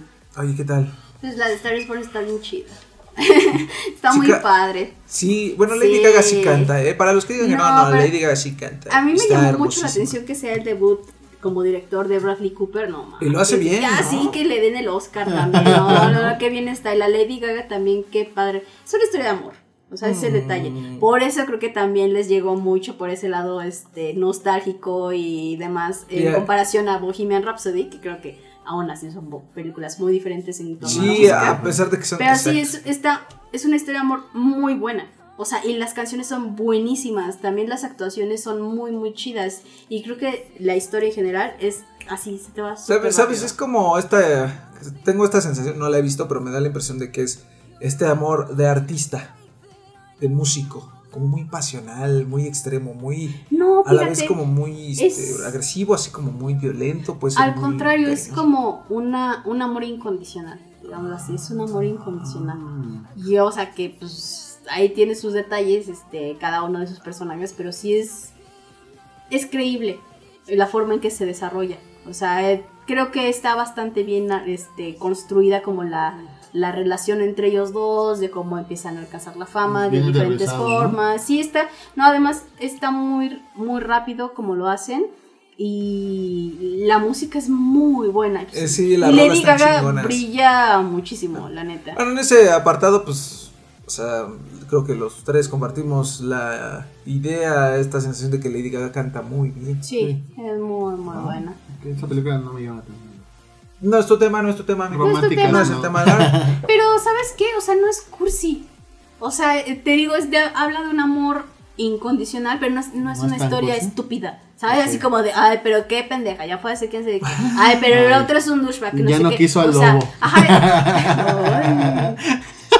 No mames. Ah. Nomás lo usó, ¿no? Ay. Es que eso, ¿ven? Eso, eso genera ese tipo de pelis. Es lo que genera, pandilla. Y la de First Man, que es precisamente la nueva película Ah, del director de, interesa, que ya de Whiplash. No, el Creo director que de no- Whiplash y de La La Land. Creo que no le fue tan. O sea, en crítica creo que le fue bien, pero Sí, no, en fue popu- no es popular. No, No. no, no, le han metido mucha mercadotecnia y creo que es algo que también le ha pesado. Simplemente creo que es su película más débil de Damien Chazelle. Eh, de- tenemos de nuevo de protagonista a Ryan Gosling, este que de repente, que pues ya de repente después de varias películas que ha hecho los últimos dos años, pues tenemos Blade Runner 2049, también viene de La La Land, entonces creo que también ha estado como muy Saturado. eh, está un poquito saturado, entonces creo que en cuanto a su actuación no te sorprende mucho, como que ya te sabes esa Ya la conoces, ya ¿no? Ya sabes esa actuación, o sea, te la sabes. Sin embargo, está padre porque más que de la carrera hacia la luna, te habla de del Proceso, de la- ¿no? De- del astronauta. Exacto. Te habla del proceso personal que él busca, que en este caso es Neil Armstrong, hasta llegar al Apolo 11, de la- la- del alunizaje, etc. Entonces te habla más como de, de su personalidad, de por qué, es una, por qué una persona como él fue precisamente la que debería llegar primero a la luna, Sí, sí. este de sus problemas personales, etcétera. Entonces creo que es una película que también está bien larga, dura como dos horas diez, una cosa así. Peli larga. Pero habla, pero abarca como cinco años más o menos la Ah, sí, película. sí, sí. Pero es que cinco- fue un- Entonces, fue te una habla, preparación te habla- te habla desde que ni siquiera este, que trabajaba en la NASA haciendo pruebas este, a la estratosfera. Prácticamente, como siete años, Órale. este, hasta que de repente empiezan a decir, oye, pues es que parece que nos van a empezar a mandar al espacio, Oye, ¿no? que- que- Y entonces así como, y pues están buscando, pues gente que tenga conocimientos de ingeniería y resulta que él es ingeniero, entonces cómo va y lo busca y demás, pero también por qué lo busca, por qué una persona como él debería ser Sí, no, alguien que llegó ahí, entonces es más como la historia de Neil Armstrong, tal cual, entonces eh, tiene unas secuencias muy bonitas también, una música también espectacular. Pero Es su sí, sello, ¿no? pero sí es súper dramática, es súper dramática, más que un thriller, es súper dramática. Eh, creo que sí es como su película más débil, pero sí, la prefiero mil veces a La La Land, que a mí ¿Qué- me cayó tal- bien gorda. ¿Qué tal la bueno. fotografía? ¿Mande? ¿Qué tal la fotografía? La fotografía es muy buena, especialmente con la parte del, del alunizaje. ¿Sí? Tiene unas perspectivas Es- muy es- bonitas. eso es lo que me interesaba. como- Tiene unas Sí. perspectivas muy bonitas, pero sí también como que tiene ese aspecto como un poquito eh, retro, tiene una cámara que de repente se siente así como un poco orgánica, digámoslo Sí, así, sí. que no es así como estática, sino que tiene así como de repente Se- su se nota, movimiento. O sea, sí tiene una fotografía especial, pero no es algo que creo que supere Que vaya a lucir. Sí, o sea, es una película que este güey se puede dar el lujo de hacerla. Porque pues ya después de La La Land Sí, ya de todo lo que hizo después de Whiplash, o sea, creo que sí es su película más débil, pero es una buena película y pues Ryan Gosling pues ya te lo conoces y pues está, está muy bien, o sea, está muy bien, pero tampoco es así como que digas, Wow. güey, de aquí al Oscar, ¿no? Pues no. Sí, tampoco. oye, que, que por cierto, vamos, la NASA ya anunció que va a ir otra vez a la Luna, ¿no? A pasear. Pues es que el Trump ya no sabe ni qué Y a Marte. ¿no? Que quieren enviar pandilla a Marte de hace un rato. A Marte duele. Ah, no Ah. mames, uh. Y hablando de cine, pues ya como última parte, este, pues, me tocó ver, este, me tocó ver. me tocó ver. Sí, pues, ah, sí, fue nuestro enviado Sí. especial. eh, O sea, Anima- en lo que nadie más quiso. lo- sí, Sí. claro, Animales Fantásticos, los Ah. crímenes del señor, este, Grindelwald. Ese, güey. Y la De verdad, ajá, este, híjole, Depp. Y de, México, ¿no? Deep. pásame ese dip de que. Ni siquiera Oye, Johnny. Oye, Johnny. Híjole, eh, Vengo muy yo gracioso. esperaba, Ay, esperaba mucho. Es, es hacer enojar a, a señorita Pam. Po- Poquito, poquito. Perdón. Ay, sí, era un chiste, ¿eh? Era un veras, mano. ¿eh? Ay, Pam. Todo te lo tomas muy a pecho. Oye, pero ¿qué tal te estoy interrumpiendo? Sí, sí, este. Bueno, yo esperaba mucho de esta película. O sea, sí esperaba un poquito más porque, pues, se veía muy grande. Pero seamos sinceros, la, la crítica te la había acabado. La primera película eh, fue buena, fue bastante buena. regular. Sí, bueno, a mí sí me gustó. O sea, Está novedosa, ¿no? Siendo como fan de este mundo Sí, mágico. eres así como de, no ma, es como la versión adulta de Harry Potter. Exacto, exacto, sí, fue bastante novedosa, estuvo bien, los animales fantásticos, etc. o sea, toda esta parte que te influyen y todo lo que es antes de lo que conocemos como Harry Potter estaba muy bien. Ahora, pues la verdad es que es una mierda, güey. De plano. Lo que pasa es que la narrativa es muy mala, güey. O sea, bueno, ¿cómo les digo? Te empiezan a contar una historia que se empieza. ¿Entiendes? Es, bueno, va, este, este pinche Grindelwald se escapa y ya. Ah, va, este. Y Oh, pues, ok. Y luego ya te mandan a otra parte de la historia y pasa algo y también le afecta acá, pero pues, no, en el momento no tiene nada que ver. Es como, ¿Qué? O sea, es- está muy mal hecha, güey. Y creo que, creo que si hubieran armado ese guion correctamente, Ujú. hubiera tenido de dónde agarrarse. Tiene, pues obviamente, pues lo que es cuestión gráfica, todo lo que es esta parte de fotografía y todo ese rollo, y efectos especiales, Efectos está especiales, increíble. La verdad es que está increíble. Los nuevos animales fantásticos que aparecen están muy chidos. En la persona hay uno que me gustó mucho. Pero nada más. O sea, es así como que, ah, pues va, está padre. Pues yo creo que sí afecta el hecho de que no exista como un soporte tal cual ese, de es el, libros, ese, ¿no? es el, ese es el problema. Creo que ese es el problema porque quisieron meter tantas cosas. O sea, el fanservice está y está muy cabrón. Porque sí te tocan un chingo de cosas. Se te tocan bastantes. Dices, ah, va, ah, ok, oh. Oye, pero que según se arruinaron de repente algunos lores de ciertos personajes, Sí, ¿no? sí, sí. Que pero- así como de, wey, wey, wey, eso Wow, no era así. Sí. Y ya me arruinaste como el universo de Harry Sí, Potter. simplemente lo que es este, el señor, este, ¿cómo se llama? El, el, el- director Dumbledore. Ajá. Es una gran persona, o sea, te la manejan que es muy bueno desde el inicio, pero pues hay un pretexto muy ridículo, ¿no? O sea, para mí es un, o sea, no puede pelear porque el señor hizo un, un- trato ahí. eh, Está, está, cur- está es- es- jurado. hizo un puto pacto, pacto de sangre, ya me vale spoiler. No No, mames. ni siquiera lo vale. No mames. Este, y no puede pelear. Ah, ya. O Así. sea, y uno espera, pues, señor, ven, viendo a ese señor que está joven, si lo vio pe- medio pelear en, en las sagas, este, cuando estaba Sí. todo roquito y era el señor más poderoso de todos, pues dices, de joven ha sido una, una Una reata, reata. Una reata. una pistola, ¿no? Sí. Pero dicen, no, pues no puedo pelear porque es mi mejor amigo. No mames. Ah. Y es así como, ¿qué? Por eso me mando a, este, A mi chavo. a Newt, a, a Newt para que haga mi chamba. ¿no? Según yo también con McGonagall también hay... Mira, esa, esa, esa parte es, McGonagall. o sea, la tocan, sí, pero es así como No, que... esa- McDonald's. McDonald's. Eh, es la secretaria, nada más así como, nada más aparece así de, ah, llévate a los niños y ya. No mames. Eso es todo. Y luego, hija, así como de, tú, tú, ah, tráeme un sándwich. No. Es, es una aparición así como dices, ah, pues va, o sea, si le si sacaste, me diste el nombre, ahí está el fanservice, pero ya. Oye, No es relevante. ¿crees que tenga que ver que la escritora eh, eh, J.K. Rowling. Hizo el guion de la película? No sé si, o sea, o sea, si ella hace- ¿Ella lo hizo? Ajá.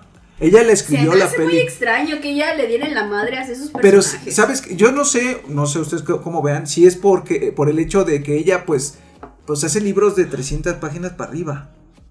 Entonces, eh, para hacer el guion de una peli, pues estás ciertamente limitado por el tiempo. No sé si, pues no eres guionista en Se, sí. se nota, se nota el toque de la señora en, el, en los fanservice. Te digo, o sea, el fanservice es bueno. Dices, ay, no mames. O sea, empiezas a escuchar nombres que dices, ah, a poco va. Te late ah. tu corazoncito. Simplemente desde el trailer de inicio ves a Nagini y dices, ah, cabrón. ¿Y esta qué hace aquí? Ya te explican qué es y cómo es que se genera. Resulta que es pariente del, de este güey que, o sea, no, es una mamá. Está mal, mal. Sí, o sea, es, es muy mala. Y luego al final, al final, el final es así como que, Ah. ¿Venga, qué? Y he leído muchísimas quejas también de esa parte que dicen que es una completa porquería y que se lo sacaron así nomás. Sí, se lo sacaron de la manga. Miren, Amigos, si están escuchando esto eh, y no Aléjense. visto, aléjense. Voy a dar un spoiler. La verdad es que sí lo voy a decir. cuatro, No, no, no. Sí lo voy a soltar. No, no, dos. Uno. Resulta que el, el personaje principal por el que se genera todo esto no es Grindelwald. Grindelwald nada más es el que arma el rompecabezas. Ajá. Y ya. Es Johnny Depp. Johnny Depp. O sea, su personaje no es malo. Como malo me gusta. Creo que me gusta su. Ya, ya que darlo de- también lo super criticaron porque venía de ahí de madrearse a la ex esposa. Ajá, sí, o sea, Sí, su no personaje me gustó malo me gustó. Ya que le dieron más actuación, ya tuvo más cosas que hacer, se ve chido, ya es un, o sea, sí se ve pinche Jack Sparrow ahí, de blanco, Pues es que no sabe otra. Sí, otro papel pero que hacer. que su personaje no es malo, pero resulta que el, el güey este, que es el protagonista, el, digamos, por el que todo se mueve la primera película, revive, y ahora es el centro de atención de, la, se- de esta segunda película, y es pariente directo de los Dumbledore. ¿Qué? Es su hermano perdido. Que pasen el- el- los jueces del jurado Es- es es implacable. una El, mamada. Es- carrito San O sea, o sea, resulta que aquí todo el hecho es de porque este vato quiere buscar a su. quiere saber quién es y de qué origen. Y resulta que tiene que ver. Aquí todo el. Las, pele- las familias que se, se relacionan aquí son los Strange, que era la familia más mala de todas, Ajá, y los Dumbledore. ajá. Pero no sale hasta el final los Dumbledore. Resulta que en el intercambio. Pensaban que uno de ellos era el hijo perdido del Strange, que era una profecía o algo por el estilo. Resultó que no, que ese sí estaba muerto por un accidente. y resultó. Se lo comieron los Ajá. gatos. Al final se queda, Grindelwald se queda con, con este morro que no me acuerdo cómo se llama, Rose, creo que se llama, No me acuerdo. Ah, Sí, Le sé dice, quién no fue es. ese, Le sí, sé dice, quién te voy a dar tu nombre, te voy a dar el nombre que te, te- te merecías. Le libera un fénix, porque era una leyenda de su familia, que cada vez que apareciera un fénix, este, eras prodigio o algo por el estilo. Y pues eres pariente de, de Dumbledore. Entonces, ¿qué verga? Creo- Yo regreso a mi comentario. Creo que la señora quiso hacer algo bien complejo, pero para eso necesitas un libro o varios libros. Sí, ¿no? yo creo que una explicación en un par de libros hubiera estado bien para que no se revolviera tanto porque es Exacto, es lo que muchas, muchas quejas amargas de los Potterheads diciendo que así ya les arruinaron su lore. Sí, la que, que verdad. a quién diablo se le ocurrió eso, que La porque se verdad. lo sacaron de la manga y que no tiene absolutamente nada que ver con Exacto. el resto de los flashbacks ni del contexto que se daba en Harry Potter. Sinceramente, sinceramente creo que la cajetearon bastante. Creo que esto no iba. Y si le iban a meter de esa manera, creo que no fue la manera nada correcta. O sea, ¿para qué lo- ponerle los nombres de Grindelwald si ese güey no hace casi ni madres? O sea, no hace ningún crimen, nada más escapa. No mames. Vale. Yo me imaginaba acá que iba matando a Sí, gente. yo también, yo esperaba bueno, Dije, este ah, güey va a llegar así con el No, pinche man. desmadre, ¿no? No, Así pero aquí es así de, ah, este, pues voy a hacer la primera reunión de todos los que creen en mí y ya, güey. Y hace la reunión de la profecía nada más para llevarse al morro y decirle eres un Dumbledore y ya. No, pues sí. Y ya. Madres. Eso es todo. De verdad es que es una mala película, güey. Chale, qué mal porque era de las cartas fuertes de Warner para el cierre de año y creo Sí. que de las que más sí. esperaban los fans. Que dato curioso inútil, este el coleccionista de Harry Potter más grande de todo el mundo es mexicano. Vive aquí en el DF. Ah, sí. Dato inútil que pues, por si un día les preguntan un dato inútil, ahí lo tienen. Sí, Se llama pero Vikingo. Y se llama Rodrigo Martínez. se llama Alberto de Faust. ¿De Ah, Facio? Desfació. ¿De Facio? Este, Oye, pues qué mal, oye, Que qué llega con mal. su capa, ¿no? Ahí.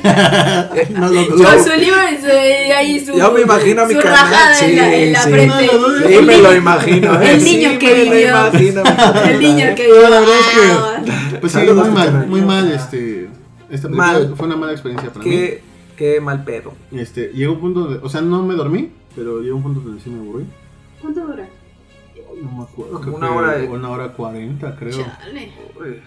Está muy mal llevada. O sea, si les gustan los efectos especiales, pues no se van a quejar de eso, pero nada más. Yo insisto que creo que la señora quiso escribir un libro nuevo, pero pues sacó, ah, no, esto, esto es una película. Yo creo un- que si quiere recom- eh, remediar, este, remendar el error, sí va a tener que sacar un libro para poder armar bien su desmadrito. desmadre. ¿Qué fue lo que pasó con, el primer, con la primera de Animales Fantásticos? El libro que hay está, bueno, independientemente de que sí se llama Animales Fantásticos, Pero es que un es el, almanaque nada más. espérate, el del almanaque, espérate. Pero después de que salió la película, sacaron también una versión que es como de libro. Y es la Es el guion de la película, es sí, el es el guion, de la de, película. Es como, es como de la obra de teatro.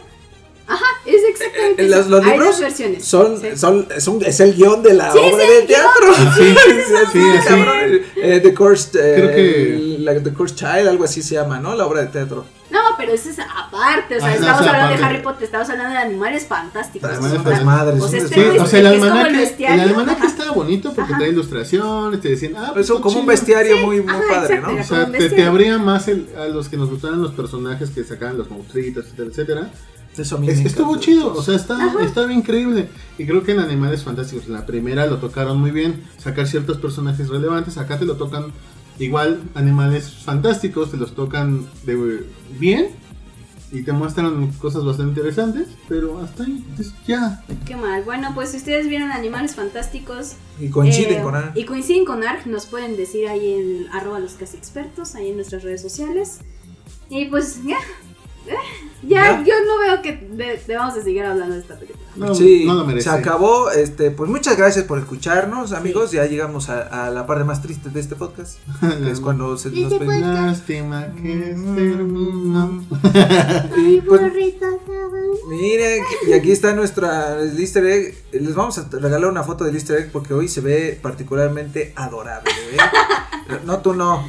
Tú- Echa la mano. Estoy no. el sofá. Este, pues muchas gracias nuevamente por escucharnos, amigos. Recuerden seguirnos ahí en las redes sociales. Estamos en Facebook, estamos en, en Twitter, donde ahí es donde pueden checar las breves, eh, las breves del día, porque De lunes a viernes. de lunes a viernes hay, hay, hay información, por si ustedes no tienen tiempo de ahí andar este, metiéndose a algún sitio. Porque no estén pegados. Sí, rápidamente repente, usted ya, se fácil. mete a los arroba los casi expertos y ahí está la información en chinga. Este, rapidín, rapidito, para que usted la lea con toda la actitud, todo el ánimo Sí. del mundo. Muchas gracias, Ark. Gracias a ti, señor Vikingo, por estar aquí. No, no, no, yo nada más, este, aquí, aquí pasando. Es un, es un aquí placer pasándola. verte. Ay, mira. Gracias, Pam, por todo. Sí, igual. Por la botana, estuvo chida. Sí, pa- sí, sepan que aquí siempre hay botana rica. Y ¿verdad? pues, vámonos porque pues, ya se hambre. Ya sea hambrita, vamos ahí una, una, un algo, vámonos. Cuídense mucho, pandilla, muchas gracias. Vámonos. ¿Y saben qué? Les mando un beso. En su peyoyo. No mames. Ay, Dios. O en su yoyopo. No, ni Donde guste. Ya cállate. Un beso, adiós. Bye.